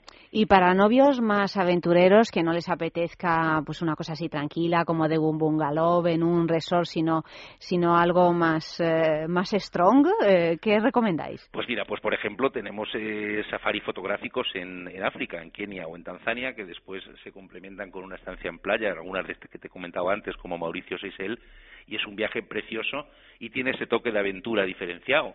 Otro viaje que también vendemos mu- mucho cuando alguien busca un aspecto más aventurero, cultural, de contenido, es, por ejemplo, los combinados de India con Maldivas, un destino también precioso. En fin, afortunadamente el mundo nos ofrece muchas posibilidades y nosotros las tenemos casi todas. Pero en general me imagino que la playa es lo que se lleva la palma, ¿no? La playa- los viajes de luna de miel siempre terminan en playa, eso sí. Lo que ocurre es que la gente no cada vez menos va exclusivamente a una playa. Es decir, hacen un circuito o un safari y después hacen unos días para descansar en playa, pero lo que intentan es combinar ambos aspectos. Y a pesar de, la crisis económica de estos últimos años, ¿la gente se sigue yendo eh, de viaje de novios o no? ¿O ha bajado también la cosa? Me refiero a si es una de esas, eh, de esas actividades que uno recorta el dinero de donde sea y como sea, o si habéis notado que... que No, la gente sigue viajando porque es una vez en la vida. Bueno, a priori al menos es una vez en la vida. Y la gente echa el resto en ese viaje y es para celebrar una ocasión única. Por tanto, puede que se haya recortado algo los presupuestos, puede que los viajes más caros, como te diría, pues un- la Polinesia francesa, pues se venda menos que antes. Pero la gente sigue viajando y además sigue viajando bien porque es una ocasión única, como digo, y ahí lo que hay que hacer es evitar riesgos, ¿no? Estupendo. Fernando, muchísimas gracias por, eh, por colaborar con nosotros en este programa especial dedicado a las bodas, puesto que estamos en el mes de mayo y, y empiezan, ¿no? Es un, Empiezan momento, esos viajes. es un momento ideal. Sí, sí, ahora la primavera y verano sabes que es la temporada alta y bueno, estamos trabajando a tope ahora con este segmento. Pues eh, lo dicho, gracias y hasta siempre. Un Fernando. placer, gracias, buenas noches.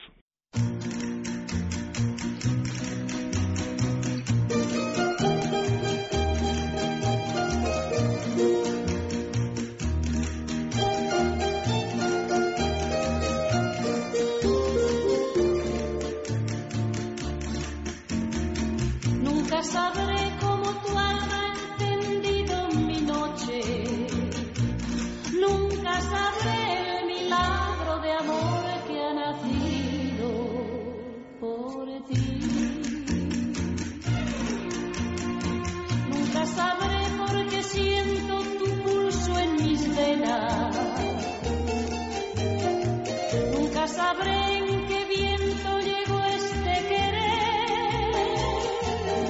Bueno, seguimos con Esta historia que nos tiene en ascuas, nos tiene. La, la aventura de Francisco dice, acabo de hacerlo, qué gusto, el airecito entre las piernas, no había nadie en la calle y como no hace frío, me hubiera gustado andar un poco moviéndome femeninamente, pero no me he atrevido. Mira, cada cosa a su tiempo. Si ha conseguido salir desnudo a la calle, que no es baladí, Sí. mm, ya lo de andar femeninamente en otro momento. A mí lo que me da una curiosidad extrema es dónde vive Francisco. ¿Dónde vives, Francisco? Porque no sé en qué calle. De todas maneras, claro. En el mm, centro de Madrid no es. Bueno, o puede ser, pero qué casualidad que no pase Yo creo nadie. que como deberes es que mañana, sin, sin desnudarte, porque no vaya a ser que tengas un problema con la autoridad, eh, puedes andar femeninamente por la calle. Primero Te con puedes ropa poner- y luego ya Claro. pasamos te a puedes poner unos mayores. zapatos de tacón, por ejemplo. ¿Eh? Hombre, y probar esa sensación. Se anda o- o más- caminar se anda femeninamente mejor primero sin zapatos de tacón. femeninamente Sí, con zapato de tacón. siempre y ¿no? Te lo cuando- decimos dos chicas. Por supuesto, pero siempre y cuando tengas un poquito de dominio de los tacones. ¿Tú has Sí. visto a un hombre con tacones por primera vez en su vida? Ya, pero si Francisco lo lleva en la sangre, lo vas a ver Oye, llevar, si lo ¿eh? lleva en la sangre a lo mejor le sale bien, pero si no que practique un poco, sin tacones, así moviendo un poquito la cadera y luego ya que se pongan los tacones. Pero todo a la vez. Bueno, Francisco, ya nos contarás y para terminar este programa eh, de Vamos de Boda, pues una, un dato curioso, por Mira, ejemplo, hay, porque hay tradiciones nupciales que son de lo, de- de lo más extraño, pero en Malasia, por ejemplo, hay una que, que nos ha llamado poderosamente la atención y es que las parejas tienen prohibido ir al cuarto de baño tres días antes de la boda. Para ello comen poco, sobre todo para no provocar esas ganas de tener que ir al, al servicio y son cuidados por gente que se dedica expresamente familia, ¿no? a eso, sí, pero que durante esos tres días no se dedican a otra cosa más que atenderlos para que no les entren ganas de ir al baño, porque si por alguna razón rompen esa regla, la mala suerte los espera para toda la vida. Madre mía, qué responsabilidad. No me quiero imaginar la cantidad de cistitis que se produce No, pero en bueno, pero aquí estamos, hablando de mayores, menores no, no, no puedes, o sea, hacer pis no puedes no hacer pis durante tres días. Menores, bueno, no lo sé. Esto los es de novios mayores. no nos- No, de mayores, de digo de, de, evacuaciones adulta. mayores. Ah, de evacuaciones sí. mayores. Porque no, uno no puede, se muere, o sea, uno bueno, no. aquí no especifica. No sabemos, no sabemos. bueno, bueno, el caso es que, que, que- que complicado a veces son las tra- mantener las tradiciones y, y- y las malas suertes y las buenas suertes, ¿no? Eh, En fin. Bueno, queridos, eh, en nada, en unos minutitos comienza la sextulia, que Sí. tenemos unas noticias esta noche. ¿Qué noticias? Bueno, algunas de actualidad que Sí. son que también es cuestión es necesario hablar de algunas cosas de Sí. actualidad y otras bueno pues muy curiosas. como siempre. No os durmáis, ¿eh? Quedaros con nosotros. En la sextulia yo recuerdo que todo lo que hemos hablado ahora, por si alguien está interesado en casarse, pues está colgado en Facebook, ¿de acuerdo? Seguimos.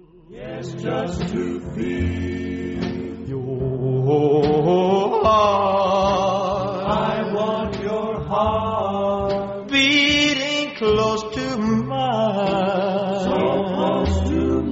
Wherever you ever go, darling, I'll be oh so lonely. Begging on my knees. All I ask is please, please love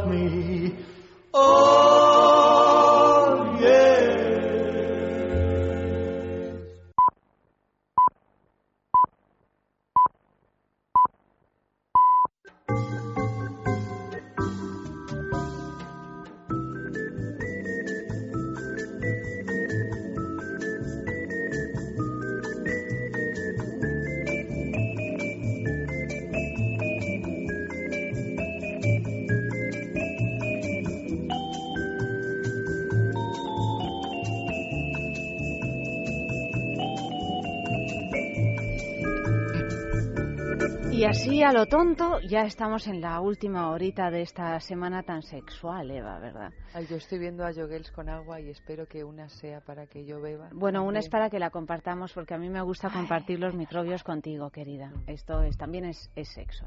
Hombre, si, si hay algo que hay en el sexo son microbios. Todos tus microbios me Pero encantan, microbios Eva. buenos. ¿Eh? ¿Verdad que sí? buenos. Claro, claro. Bueno, incluso, oye, si nos tenemos que pegar un resfriado, nos lo pegamos. Mientras solo sea un resfriado. Bueno, buenas noches, Eva, de nuevo. Buenas noches a Frank, que le tenemos que felicitar porque ha conseguido algo que para mí es un- un- una meta inalcanzable en mi vida, que es aprobar el examen teórico de conducir. Buenas Felicidades. noches. Gracias. A partir de ahora me arrodillaré cada vez que A te partir de ahora ya eres ser. A la primera, además. Bueno, impresionante.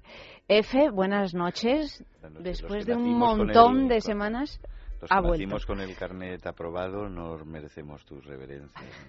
Bueno, es que mm, Frank lo aprueba ya con una edad, ¿no? Se ha puesto... Gracias. Bueno, es verdad, no lo ha aprobado con 18 años. No, pero es que los que nacieron con el carnet aprobado no están en tu liga. Están en tu liga. No, en mi liga están los que, Estamos. los que empiezan a dedicarse a ello a partir de los 40 y algunos lo consiguen y otros no. Exactamente. Están los que se presentan 16 veces como yo y se gastan no sé cuánto. 16.000 euros. 16.000 euros y están los que aprueban a la primera. Frank está en esa liga.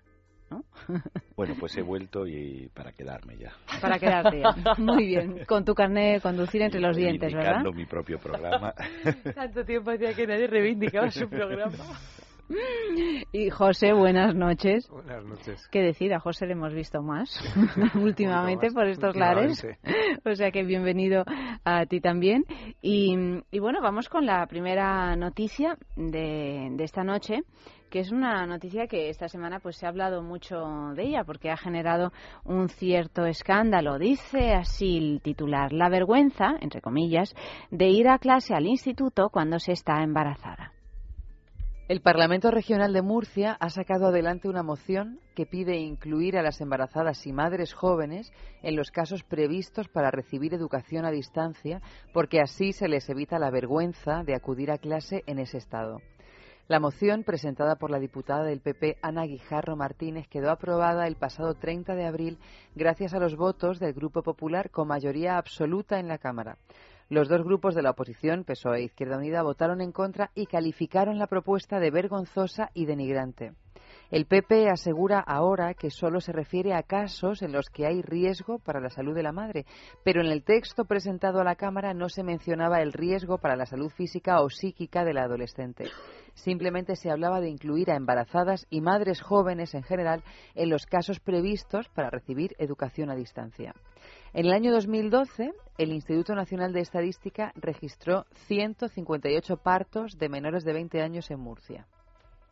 Esta es la noticia ha sido tachada de, de todo, desde una así una iniciativa con algún tufo franquista a, a bueno a que qué bien no que efectivamente pues si les da vergüenza que tengan la, la oportunidad de poder estudiar en casa. No, no sé vosotros qué pensáis. Por otra parte a mí lo de lo más llamativo de esta de esta noticia me parece también que haya solo 158 partos de menores de, de 20 años en Murcia. En realidad me parece muy poco, si bien parece ser que es una de las, eh, de las cifras más altas de toda, de toda España. Me parece un falso dilema, otro de esos temas que se sacan para tener a la gente enredada con lo que no tiene ninguna importancia, para que se posicionen a favor de uno u otro. Y luego, como soy un decidido y convencido creyente en que hay demasiada gente en el mundo y de que mm, procrear, incluso en los países desarrollados, es un acto no meritorio, pues Pues te Eso. parece bien que las escondas. no, todo lo contrario. Me parece que hay que tener otro enfoque, no nada más. No me parece vergonzoso, pero tampoco me parece que sea un tema para hablar de él. Hombre, lo que pasa es que mm, se entiende que si una mujer joven o adolescente decide tener a ese, a ese niño, en la situación que sea, pues ya no, no tiene por qué avergonzarse, ¿no? Lo que pasa es que es cierto que, pues que a lo mejor en los institutos puede haber un cierto acoso, pues el, el mismo acoso que hay hacia el, el diferente en cualquiera de sus expresiones, ¿no? Una chica embarazada con en edad adolescente es diferente a los demás. ¿no? En ese sentido, pues sí se puede generar una situación incómoda. pero no sé, yo. La noticia, sí, perdón, adelante. No, yo sospecho casi lo contrario, que dada la naturaleza humana, la tendencia a la imitación y sobre todo a las edades tempranas, yo lo que creo es que lo que no quieren es que las vean las otras chicas para que no las imiten, digamos, ¿no? Para que no haya una Para plaga no haya de una embarazos plaga. adolescentes. Que debe haberla, ¿eh? porque yo no me creo esa cifra de 150 y pico. Dices menores de 20 años. Menores de Además, 20 años en Murcia, ¿eh? No en España, en Murcia. No, en Murcia, pues que no, yo no me lo creo. O sea, que al año haya solo 150 mujeres menores de 20 años que tienen hijos en... en- Bueno, a mí eso, o sea, entendiendo que nunca es aconsejable un embarazo en edades tan tempranas, Eh, sí. luego ya que cada cual haga de su sallo, por supuesto, me parece una buena noticia que haya tan, tan pocas. Pero, pero a mí me Bien es extraña, cierto ¿eh? que ahora Por- con, por- con todas las leyes del, eh, del aborto y todo esto, pues imagino que subirán, ¿no? Si, si la ley de Gallardón finalmente se llega a El- realizar, ¿no? el- Pero el- seguramente, pero tú, pero tú hablas de, de la edad peligrosa, ¿no? Pero hace nada en España, pero vamos, en la época de nuestras abuelas, el tener hijos a, la- a los 16, 17, 18 no era nada raro, ¿eh? Entre la mayoría de... bueno, y en la India los tienen con mujeres. 12. Por eso, por eso me Mm, refiero. Pero bueno, es una característica de los países desarrollados ir sí, claro, retardando por la edad. Que yo creo que esa ley va en ese sentido. O sea, que hay que esconder los rasgos de, de, país atrasado, subdesarrollado, etcétera. Y uno de ellos son los partos de las mm, niñas o mujeres muy jóvenes, ¿no? Pero yo no creo que haya, aparte de eso, de ese aspecto de vergüenza, mm, un poco más, realmente.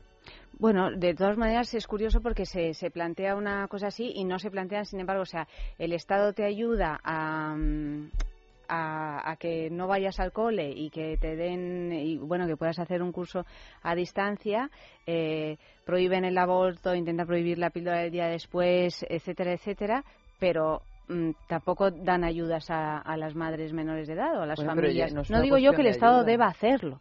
No, no digo, pero digo que ya puestos este proteccionismo, pues a lo mejor sería planteable también lo otro. Eh, Hay, hay, hay países que dan ayudas, ¿eh? En Europa, por Sí, ejemplo, sí. Sí, sí, por da eso digo, ayudas, pero España Estados no. Unidos da ayudas a, a las mujeres. Bueno, ¿y Francia? Claro, Francia no sé, pero Pues sí, sí, no Francia me da- extraña da ayudas, da ayudas, por supuesto. que- que- Hay una película interesante, ¿no? La de esta... eh, Juno. No, no Juno. Bueno, Juno, Juno, también. no, Juno, también, sí, Juno es sí, sí, curiosa, sí. ¿no? Es una- Yo te- yo es una esta opción. actriz que es muy obesa, negra. eh, Sí, eh, em, que, que la película tiene su nombre.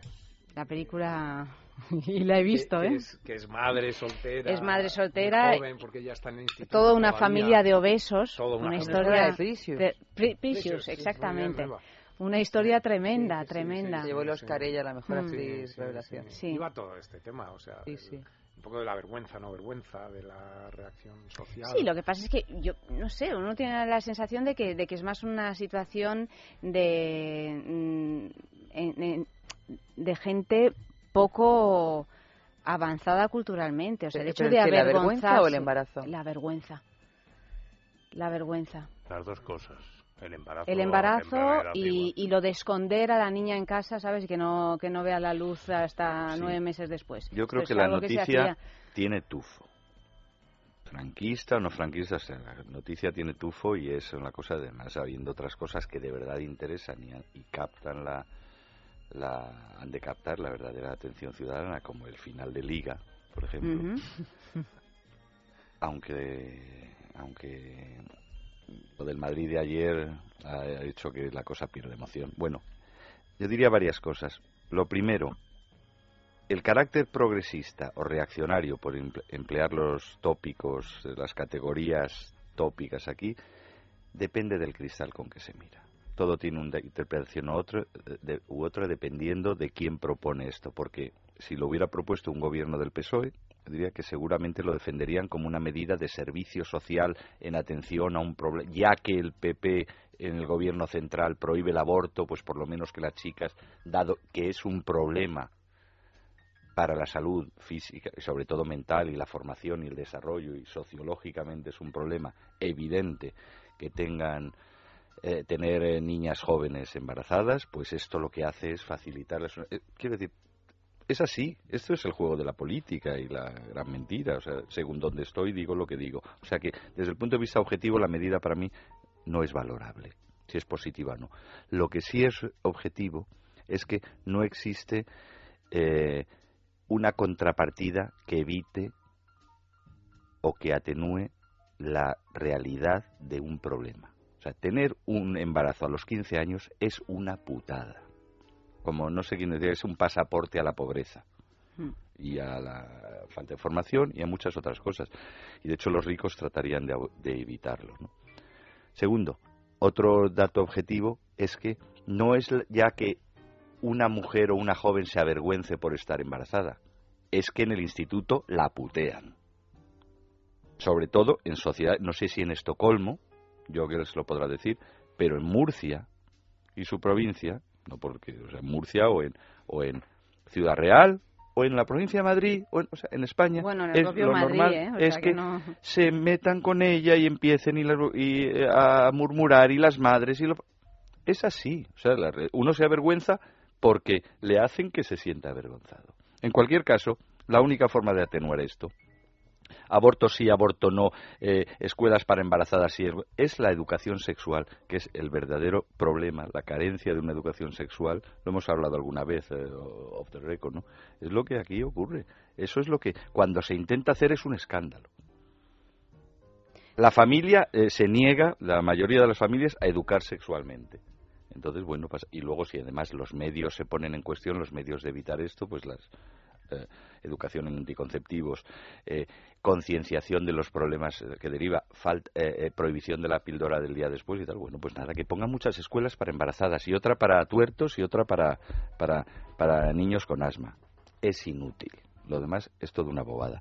Y desde el punto de vista de la valoración política es que no merece la pena ni. O sea, es mejor Claro, lo hablar que de pasa fútbol. es que una vez más parches, ¿no? Parches pero parches como que no sirven la de nada, aprobación de la exacto. píldora del día después, Igual, que es una pues barbaridad que se que no digo yo que esté bien o que esté mal aprobarla, pero que uno asuma que hay que dar un salto mortal y omitiendo una fase de educación sexual se pase a aprobar la píldora del día después con el cóctel hormonal que supone eso para la gente sin que tengan realmente la conciencia de lo que están haciendo, es como dar un salto mortal a decir, no, bueno, hagas lo que hagas, aquí tienes la solución. Bueno, pero ¿y por qué no me explicas un poco qué es lo que pasa cuando yo hago lo que hago? La hipocresía sigue gobernando eh, las, eh, la, la- la sensibilidad hacia el sexo. O sea, es toda una hipocresía. Es decir, los mismos. Y es así. O sea, hay que decirlo. ¿verdad? No es general ni universal, pero muchísima gente. O sea, las clases medias altas, voten a quien voten, con una conciencia social y de futuro y de la importancia de la formación de sus hijos y tal, saben que su hija de 15 años no se puede quedar embarazada. Y ya se encargarán de que no se, no se quede. Aunque sean antiabortistas, ya se encargarán que no se quede, de que no se quede embarazada. Ya se encargarán. Lo demás es una vaina y una hipocresía. Lo que pasa es que eh, lo cierto es que se quedan embarazadas mm, mujeres y chicas menores de, de 18 años y de 16 años a veces. Y la cosa es qué haces con eso, o sea, una vez que ya se queda embarazada. Porque que es, que es un poco el dilema de Precious. O sea, una sociedad debe eh, marginarlas, debe apartarlas, debe ocultarlas o debe meterlas en un nicho especial o deben seguir haciendo su vida normal en la escuela, la universidad, etcétera. Porque es, es cierto que a la mujer embarazada eh, hay cierto prejuicio en general. O sea, no se, en la universidad casi no se ven mujeres embarazadas, estudiantes. Eh, ahí, ahí se espera que ocupe cierto nicho, ¿no? Cierta posición ya totalmente diferente. Entonces, yo creo que sí es interesante el decir, bueno, en caso ya de que se quede y en caso ya de que ocurra, ¿qué debes hacer? Mm, Que vaya a la escuela normal, que siga su vida normal, incorporarla y hacer una sociedad que acepte eso como dándole la menos importancia, la menor importancia posible, o debes clasificarlo, ponerle etiquetas, etcétera. Yo, yo casi prefiero la primera opción, la verdad. ¿Qué- O sea, era? que.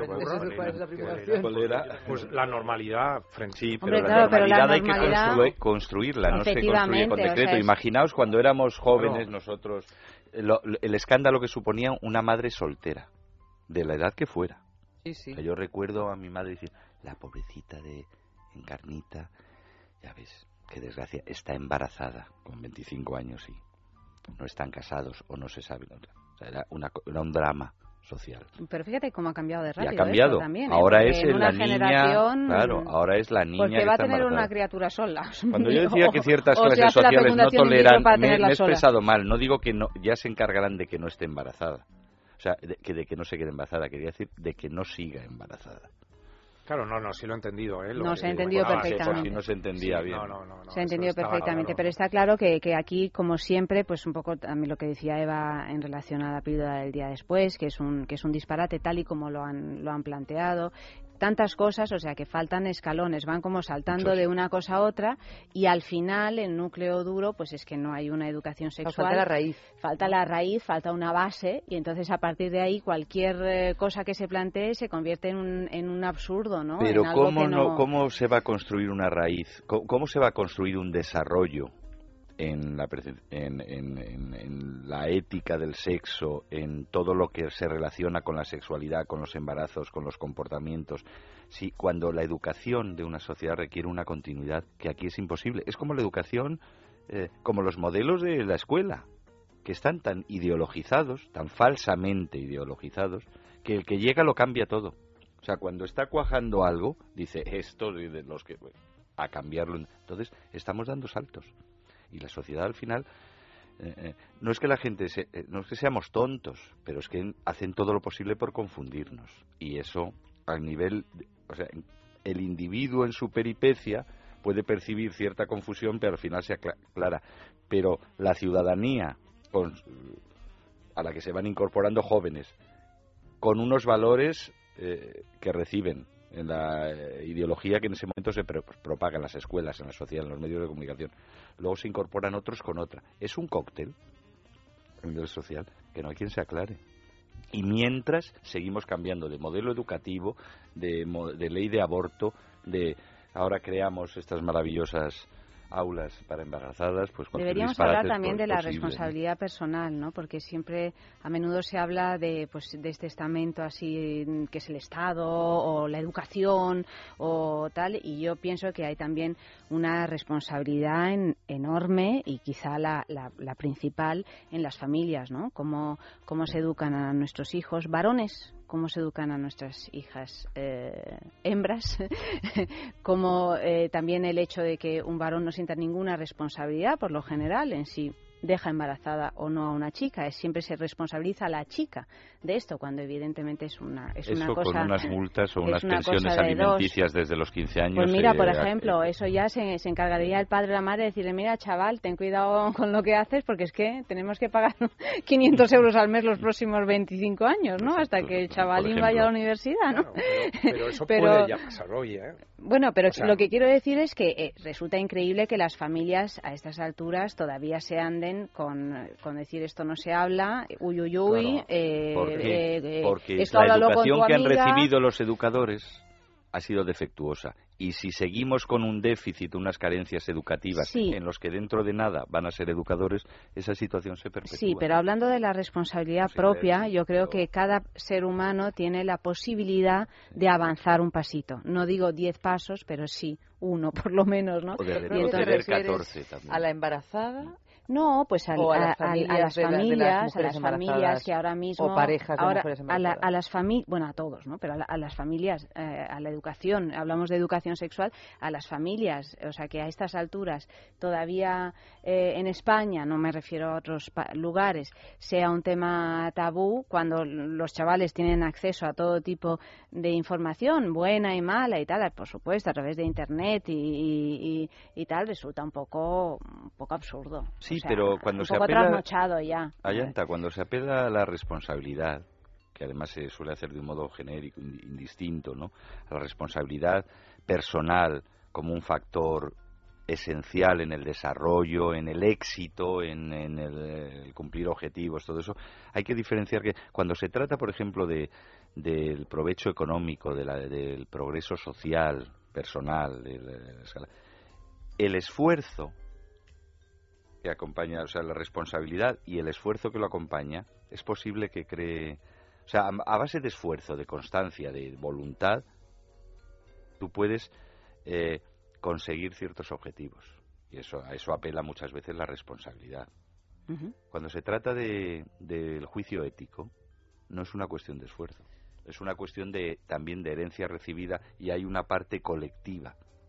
Esto, o sea, el liberalismo Sí, pero- económico y la responsabilidad Sí, individual. pero yo creo que- tiene- van en una O sea, dirección. los que son padres, F, tienen que hacer un, un, un esfuerzo bueno, porque que te no, encuentras no, con sí, un... sí, haces un un- esfuerzo, yo pero también no te hay- llega yo el frente a mis hijos, y no es que Es yo que por sea... mucho esfuerzo que hagas, pero es que no te yo cabe sea ejemplo de nada, Pero evidentemente no estás frente a una generación nueva, diferente, no sé qué, hombre, tendrás que hacer algún esfuerzo Sí, para bueno, enterarte de algo, Vale, porque si no, pues... eh, pero no es una cuestión de tracción sangre, de esforzarte, de querer, de, a- de- de sentirte muy responsable. O sea, es a donde te llega el cerebro. Ahí es donde te llega. Pero y además entonces es que en cualquier caso la educación sexual, que yo no digo que las familias no tengan responsabilidad, pero me parece un error garrafal eh, poner el acento en la responsabilidad de las familias y no en la responsabilidad de una educación sexual que venga de un lado que no sea la familia, porque la familia, aparte eh, de todas las consideraciones éticas que puedan tener, eh, decidirán una cosa u otra, pero algo tan importante como la educación sexual, yo creo que no puede estar en absoluto basado en su totalidad en que un padre o una madre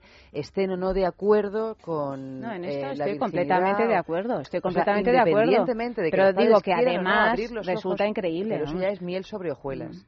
¿no? Pero si tu padre resulta que es un carca, entonces tú ya estás condenada a, a, A sufrirlo. a sufrirlo, ¿no? Entonces, si tú tienes, si socialmente o educacionalmente se ha organizado eh, un camino que va a estar ajeno a tú de qué familia provienes, de qué clase social provienes, o sea, eso ya, bueno, si tus padres te entienden y tienen ganas de acercarse a tu realidad, estupendo, pero si no, bueno, imagínate. Yo de todas maneras, ahí, ahí, o sea, con esto que decís que, que, que suena muy bien, pero yo le veo ciertos peligros en cierta manera, porque a mí, por ejemplo, que la sexualidad esté dentro de los planes de educación tampoco me hace muchísima gracia.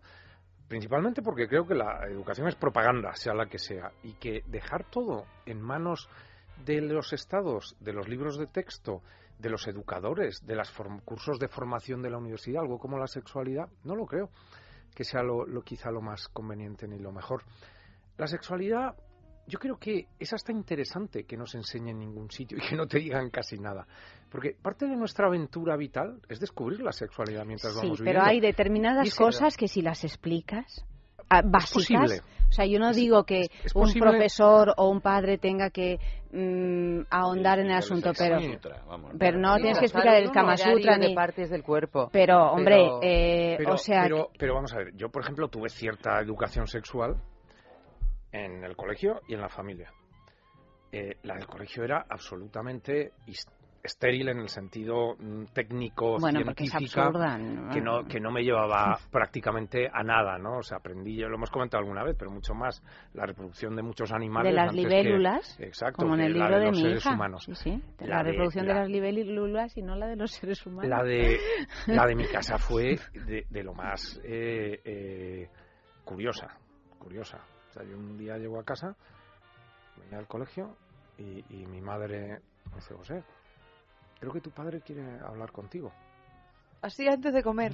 y total que yo voy y ya me olía algo raro no y, y veo que está mi padre que casi nunca estaba en su mesa de despacho, yo creo que haciendo que trabajaba, ¿no? Angustiado. Haciendo como que hacía algo allí agobiado. Entonces me siento yo al lado y me mira en un momento. Dice, oye, José, voy a hacer una pregunta y tú me respondes. Pregúntame, ¿tú, ¿tú sabes cómo vienen los niños al mundo? ¿Qué edad tenía? Y yo lo vi, pues no recuerdo exactamente, pero yo lo vi agobiadísimo. Pero era menor de edad. Agobiadísimo. Y le digo, sí. Y me dice, ¿de verdad que lo sabes? Le digo, que sí, creo que sí. Dice, pues ve a hablar a tu madre y le dices que ya hemos hablado. y esa fue la educación sexual que, que- que Claro, tuve. claro. Que es la educación sexual. Eh, eh, porque, en cierta manera, yo cuando me lo estaba preguntando, a mi padre, yo también pensaba, bueno, ¿qué quieres que te lo explique todo? O sea, era una situación de, de lo más eh, agobiante, yo creo que para los dos, pero especialmente para él. Pero, en cualquier caso, to- todo ese tipo de, de descubrimientos, de aventuras, de no saber, eso es parte de, de la aventura y además de una aventura atractivísima, yo creo, de cada persona y de cada individuo, incluso con todos los problemas que puedas tener y con todas las desgracias que te puedan pasar. Sí, lo que pasa es que yo creo que esta es una visión Entonces- muy masculina, José. ¿Tú crees? O sea, las, las Que- mujeres son unas víctimas mayores en, en, en cuestiones eh, es de posible, falta de educación sexual. que- Y, y yo creo, yo vengo de una experiencia completamente diferente, porque en mi casa bueno, se hablaba todo el día de sexo. Era de lo que más hablaba, de sexo y de, y de no literatura. normal, no no, no, por eso digo que yo vengo de una experiencia completamente diferente. Y la normalización con la que se hablaba entre todos, no era ya que tu padre se sentara a hablarte concretamente de un aspecto que esté relacionado con la sexualidad, sino estaba dentro de la vida de, de toda esa familia y de esa y de esa casa, que mm, yo siempre lo he visto como algo, mm, pues igual que si hablas de, de qué vas a comer hoy o de que te has ido al cine a ver eh, precios, quiero decir que no no no había nada extraño en ello. Y, y eso yo creo que hombre te da la información y te, y te quita eh, toda... Luego, por supuesto que uno hace su recorrido que es maravilloso y que es una aventura y que a veces es mm, eso maravilloso y otras veces no lo es tanto, ¿no? Y que Pues como que la vida misma, que te pero lo cuenten no es lo mismo. Claro, que o sea, vivir. claro. Además, pero hombre, que te a cuenten- contar, eh, pues eso, el Kama Sutra. No, no O hace sea, falta, un eso ya lo descubrirás tú, de ¿no? La Es- educación sexual no es solo en datos, en Ni los datos ni técnicas, es en la actitud de, pues, de una familia o de un entorno hacia el sexo, la manera de, o sea, de un modo represivo, de un modo eh, Vergonzoso. totalmente vergonzoso, tabú, de un modo con- eh, libertino, contrario que hasta que un niño que no pu- puede ver o, o- o- oír cosas que, que no comprende. Y, tra- por ejemplo, esto no es la educación de la familia, pero el acceso de la pornografía más desenfrenada en, lo- en Internet, eh, habrá niños, mucho control parental y tal, Da igual, sí. Entonces, claro, muchos críos, yo no sé si, hasta qué punto será cierto, pero se dice que se creen que el sexo es Pues eso. razón de más para hablarlo. Razón de más para Razón de más. Razón de más. Todo el caso es razón. O sea, hay que hablar más de sexo y desde luego lo que yo no creo que sea eh, eh, para huir de todo relativismo ya este que nos acecha, lo que no creo que sea conveniente es una sociedad en la que el sexo del sexo no se habla, el sexo se esconde, el sexo se reprime, el sexo es tabú, y esto to- bueno, aquí lo hemos vivido. Yo yo cuando yo llegué un día del colegio ya con la cabeza como un bombo de los niños diciendo era un colegio de chicos además que si esto que si lo otro que si tal que si y ya le digo a mi madre tú fíjate me venía me vino a recoger ese día para ir al dentista lo que digo mamá es que los niños ya es que mis compañeros están locos. O sea fíjate qué punto de malicia tienen que dicen que los hijos se hacen porque eh, porque el hombre se la mete a la chica porque pero me dice pero Francis tú no te das cuenta que uno tiene una cosa que sale y otro y digo "Pues ya hay que ser retorcidos y mi madre no dice nada se va cambiando de color solo traga saliva. De bueno luego hablamos. Y nunca cuando- más. no no no no y mi madre que además era pedagoga no pero claro era de me hizo hizo la explicación del, del los estambres de la flor Técnicamente, no, pero Eh, entonces yo le dije pero entonces es así y dije o sea eso fue como moral. peor que lo de los Reyes Magos que también le dije qué malicia tienen me han dicho que no existen o sea lo mío eran estrellarme contra la realidad pero ¿por qué?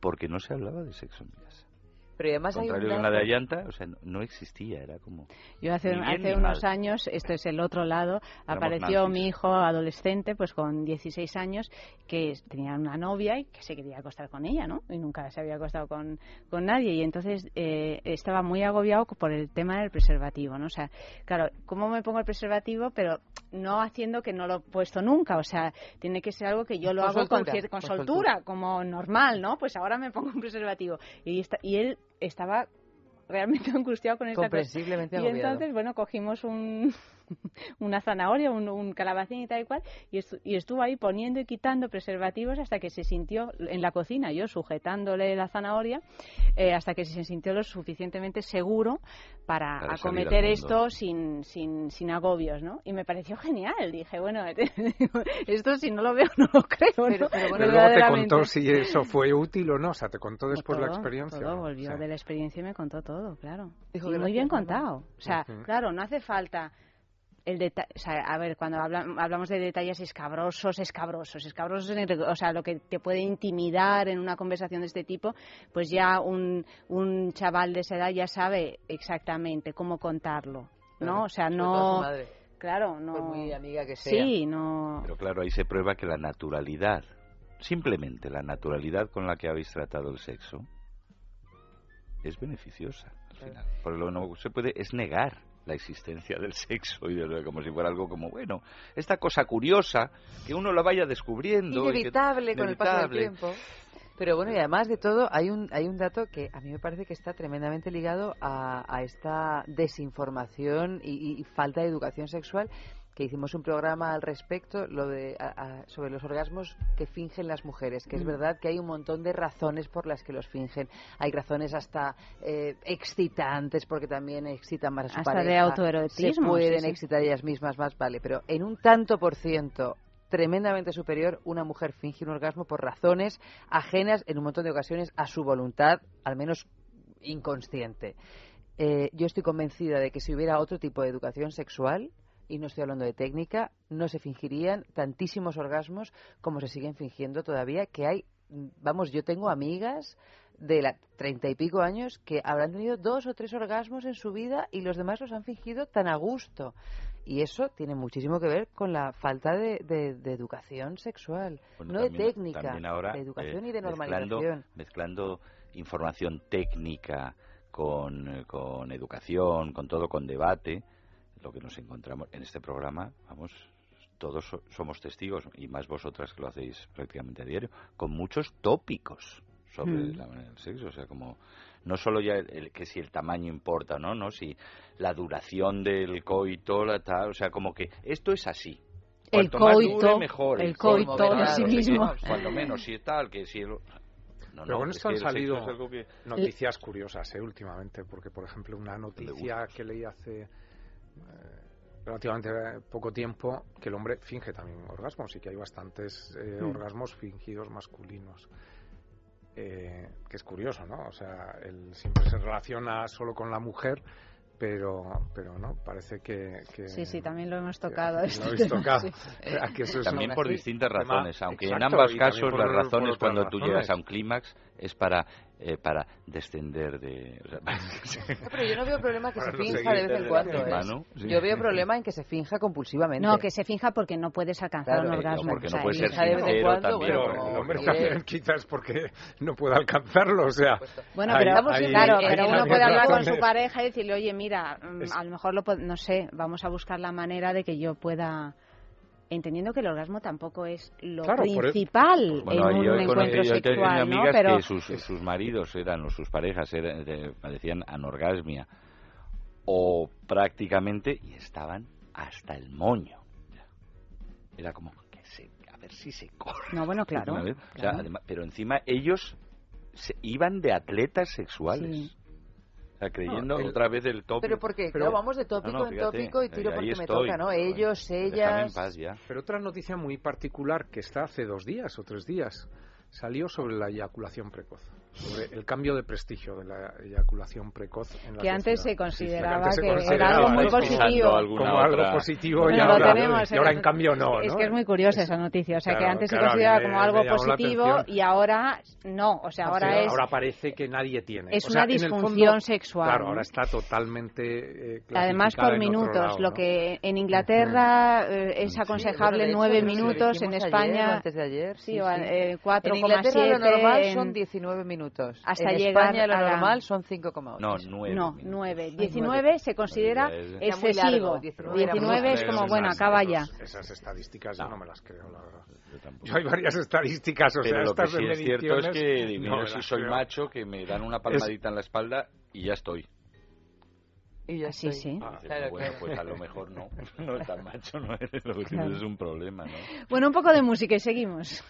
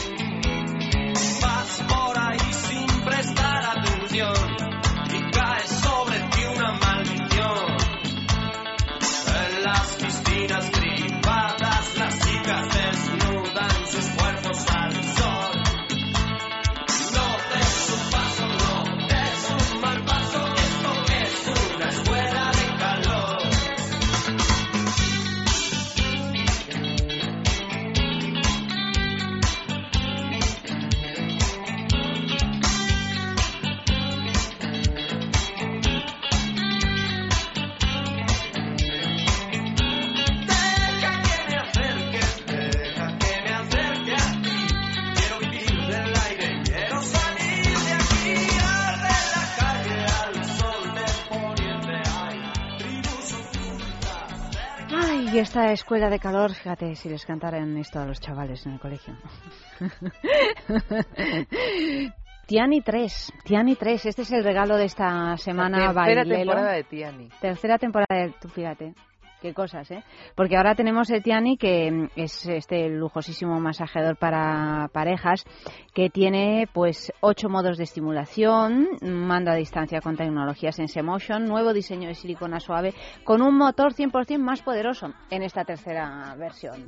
O sea que Lelo está, pues eso, pues cada vez, cada vez Con estos motores yo no Más. dudo de que Tiani llegue a la Luna pronto en Bueno, incluso dos a o tres Marte. versiones. Incluso a Marte, que dentro de unos añitos se van a ir a vivir unos cuantos allá. Sí. Colorir de Marte y cuando llegue la expedición... Deberán de ir con un pack de Lelo. Un a montón de Marte. marcianitos libertinos ya. Hombre, como mínimo espero que se lleven un pack en la nave esa en la que van a pasar 8 o 9 meses. Qué horror, de verdad. Bueno, en la nave y luego en, en las casitas, ¿no? En donde- Bueno, pero las casitas por lo menos En los adosados que van a montar en, en- en Marte. Con impresoras 3D. ¿Verdad? impresoras 3D para reconstruir el, el planeta. Para reconstruir la. Tierra. Bueno, pues este es el regalo de esta semana. Tiani 3, www.lelo.com. Si queréis recibir este regalo de Lelo en vuestra casa de una forma completamente discreta, por supuesto, y gratuita, pues eh, tan fácil como hacer una fotografía sugerente de un lugar o de un objeto que te llene de recuerdos sexys o apasionados y enviarlas a sexo@esradio.fm, sexo@esradio.fm y si a pie de foto nos explicáis qué sucedió aquella vez, pues todavía mejor. Vamos con la segunda noticia de la noche, que esta yo creo que también Mira, yo esta la he leído y Va a generar un lágrimas cierto- de la sorpresa, de la emoción, Hmm. de, de todo lo posible.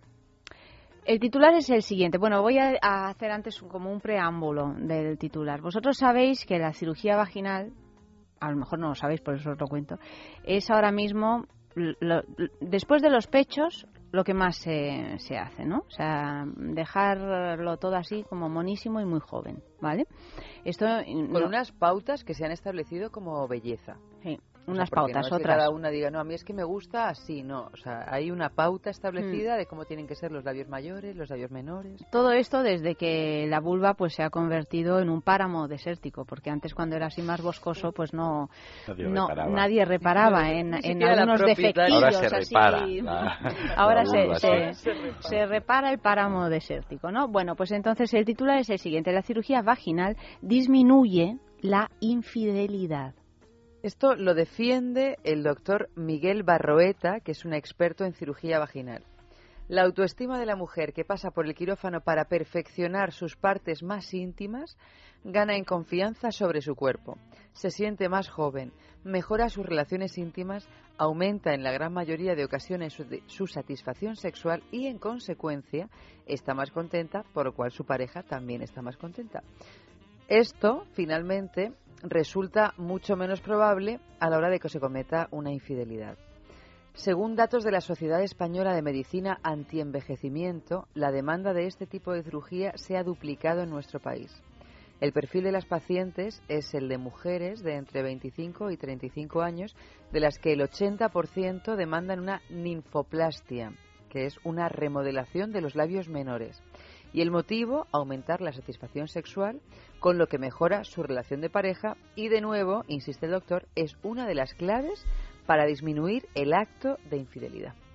Yo entiendo que hay que vender esto, lo de la cirugía A vaginal. cualquier precio, Este doctor es Porque claro, o sea, yo creo o sea, que es fantástico. este huevos duros. Es, es- inteligentísimo y las usuarias son estúpidas. Porque no Exactamente. hay Claro. ninguna razón para Es esa pensar. combinación estratégica.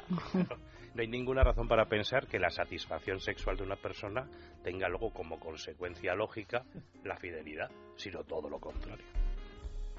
Y no hay, y- y yo creo que no hay la razón para pensar. satisfecha y entonces podrá buscar precisamente porque el motivo es esa modificación pero, pero de sus, claro, de claro, sus no, órganos, no. podrá buscar la satisfacción con quien le dé la gana porque va a encontrar la expectativa de satisfacerse mejor porque va a atraer más, porque supongo No, que no, pero es espérate, la infidelidad... O se va a sentir ella más atractiva, porque lo de que va a Vamos ver, traer la más o menos infidelidad es eso del varón. La infidelidad es del varón, no de ella. Sí, sí, ya sé que te infidelidad del varón, de él. No, no, o sea, que me refiero que ella ya supuestamente se da por contenta. Lo que creo que hay que pareja. reformular, como en la, en, en la noticia anterior sobre la educación sexual o sobre las embaraza- la escuela de embarazadas, es el concepto de infidelidad o su valoración virtuosa o, o viciosa.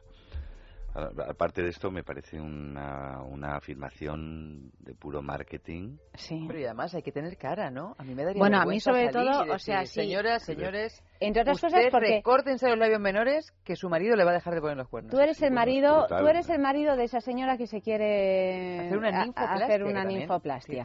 el, nombrecito tiene tela. Ninfoplastia. Y, y entonces, bueno, yo si fuera... se la pagas. Hombre, hombre, "Venga, te pero yo si sea". fuera el marido, un marido que a lo mejor está Sí, es que encantado seguramente con su Con los la vagina menores de de su, señora señora, o si no está encantado, le da igual, porque pa- puedes pasar de una cosa a la otra así sin, sin transición, pues, eh, hombre, yo pensaría que, que, que se quiere ir por ahí a buscar a, a otros. ¿eh? Yo creo que aquí el el esquema que manejan para intentar comerte el tarro o remapear eh, tu cerebro, como se dice últimamente, es, es el esquema de intuiciones, de conexiones. Es decir, el hombre eh, es infiel a esta mujer, pero esta mujer se retoca la vulva, con lo cual rejuvenece y cambia. Ambas cosas. Cambia rejuvenece. Es como una chica nueva, una vulva nueva. Bueno, el hombre lo único que piensa es en vulvas. O sea, todo su estímulo es una vulva.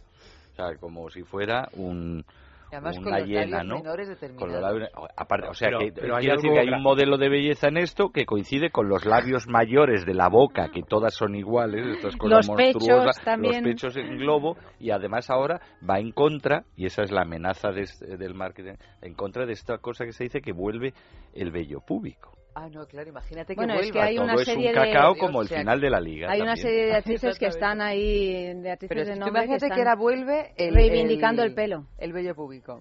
A lo grande, así, a lo flamenco. Bueno, pues la cirugía vaginal, pues Pero, pero esta cirugía tiene algo totalmente mistificador y, y- y curiosísimo, porque la cirugía siempre es parecerse a un modelo, y los modelos son visibles. O sea, una mujer quiere tener un pecho grande porque en la televisión, en las revistas hay unos pechos grandes que aunque la- vaya vestida la, la poseedora de esos pechos, pues se ve la forma.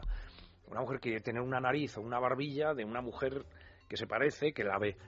Pero ¿quién ve los labios menores de quién? O Yo sea, creo que, la ven mucho porno, José. Sí, que la gente sí, ve mucho que porno. Ni siquiera, ni siquiera Labios allí es no tan ven, fácil se verlo. siente, o sea, quiero modo. decir que qué modelo de belleza, cuál es el modelo que hay de labios menores o de mayores. ¿Quién ha O sea, establecido el modelo? Porque bueno, verse ¿y se ven es? también. ¿Y, y cómo sabes tú que el que te hacen es el, el modelo bueno o el malo? O sea, tú vas fidelidad. y cómo, con qué lo comparas. El ¿Cuál es? es- fidelidad. es- No, pero eso sí, es pero una sí, pero mistificación. Claro, a mí me hace mucha gracia el- lo que tú decías de cómo se ha establecido el modelo de belleza de los labios menores, porque a mí yo entiendo que si alguien se cree ese modelo y, y dices, bueno, pues mira, para ser guapa y atractiva y una diosa en la cama tienes que tener los labios menores de esta manera. Yo entiendo que eso a la gente le cale porque uno enseña los labios menores, porque por suerte uno tiene relaciones sexuales con más o menos gente en función de cada cual, pero se ven.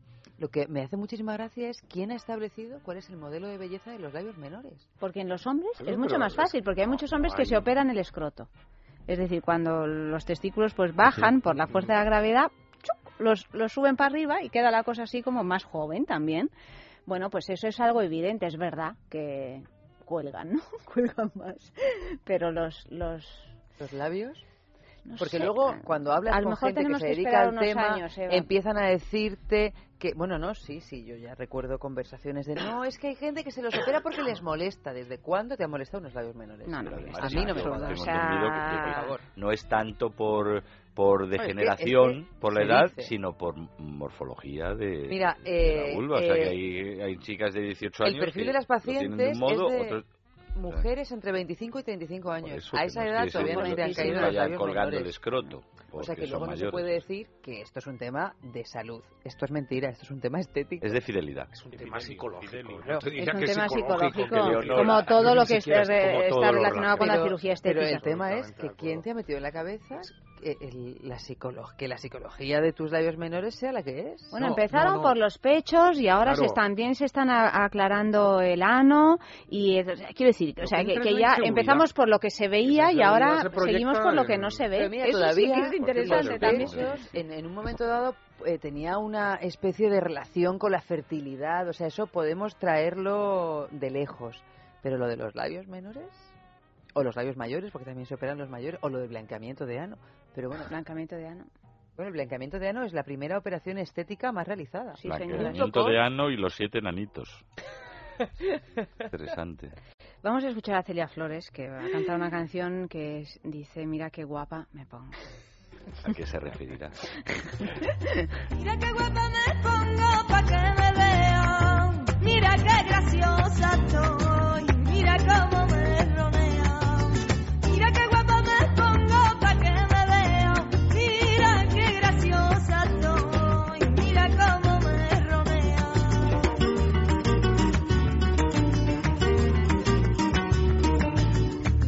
rodean. Me gustan sus ojos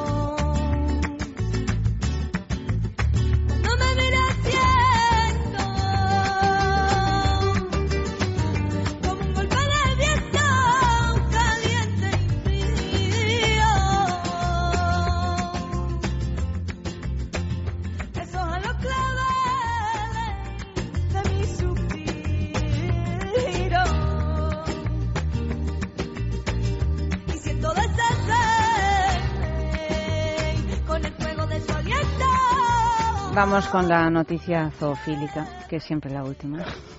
Ay, pero es que esta, Esta da- me- hace ternurita. esta- a esta mí me gustaba encanta. la de la semana pasada, que no le La de la gustó a semana nadie. era, era terrible. La de la semana pasada era un hit. No, era la terrible. Era terrible. Era un hit.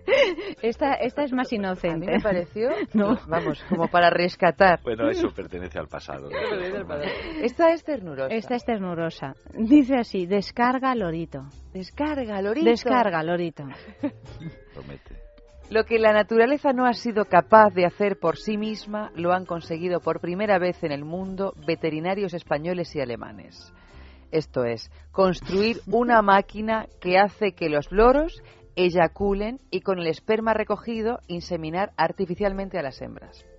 El fin no es otro que evitar la desaparición de especies valiosísimas. De las 354 especies de loros, guacamayos y cacatúas que existen en el mundo, la mayoría en selvas tropicales de América, África y Asia, 94 se encuentran en serio peligro de extinción.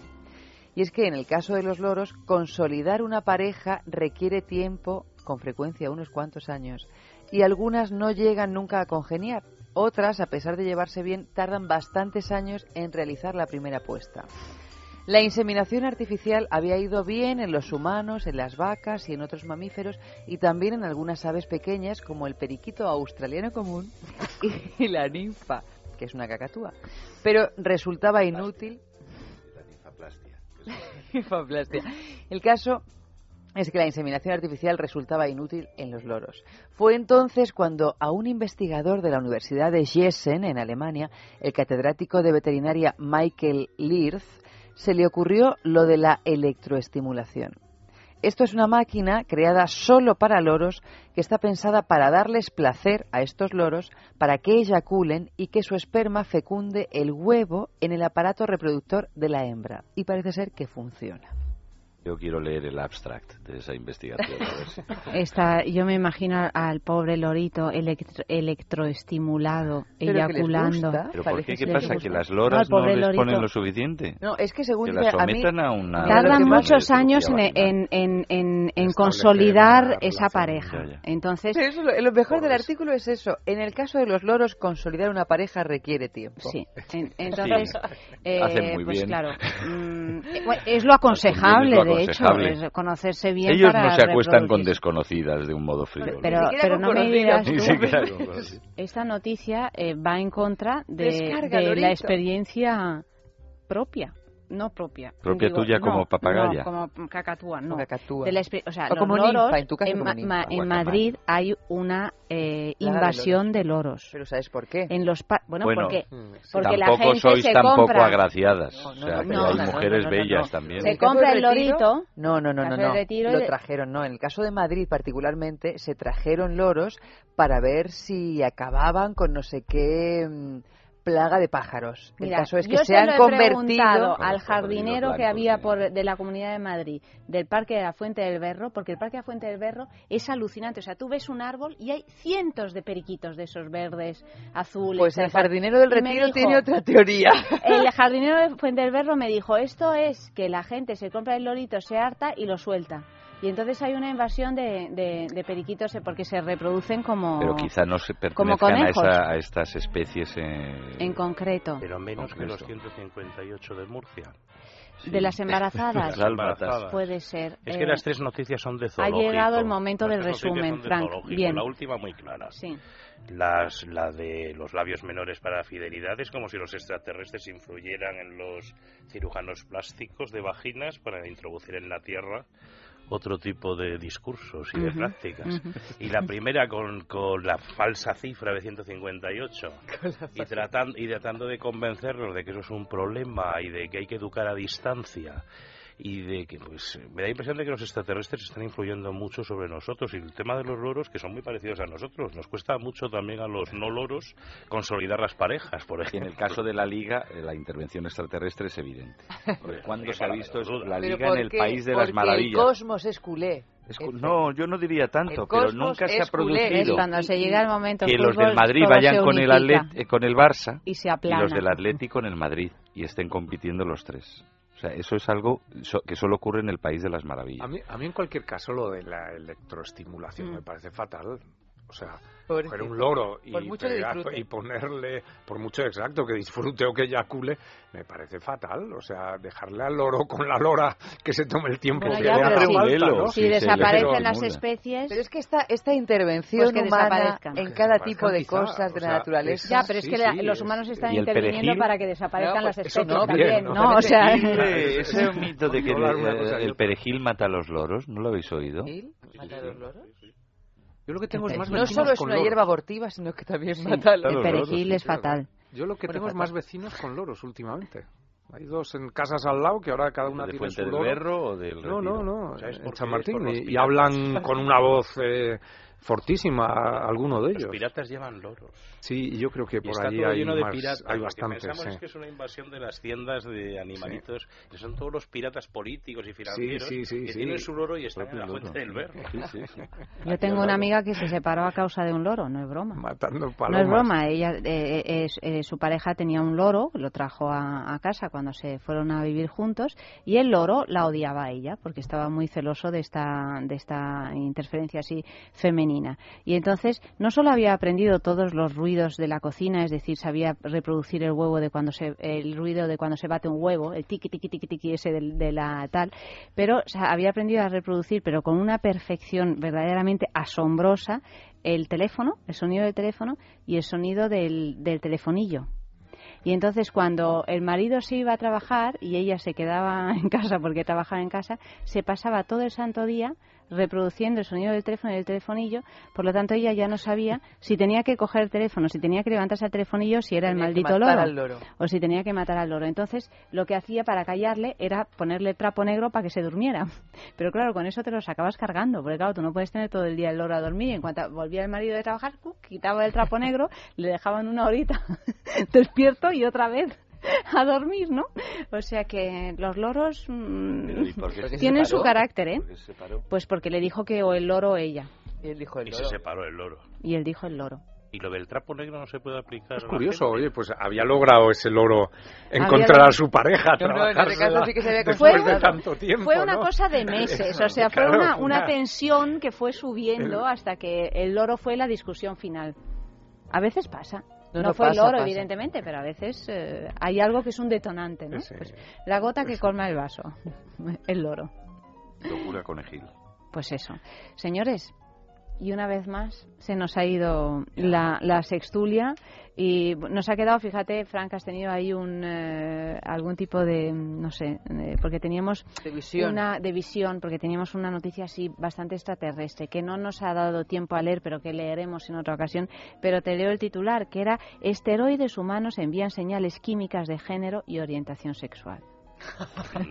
Y hasta aquí ya, puedo ¿eh? leer. Y hasta aquí puedo leer, o sea que hasta la próxima sextulia, que es el lunes que viene, y luego el jueves que viene.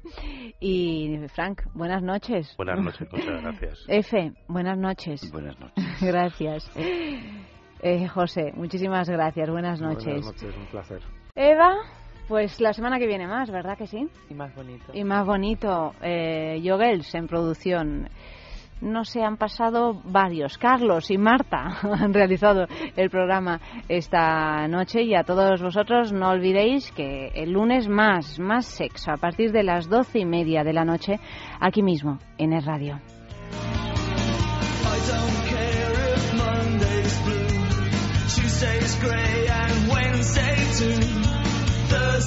I don't care. It's Friday, I'm in love.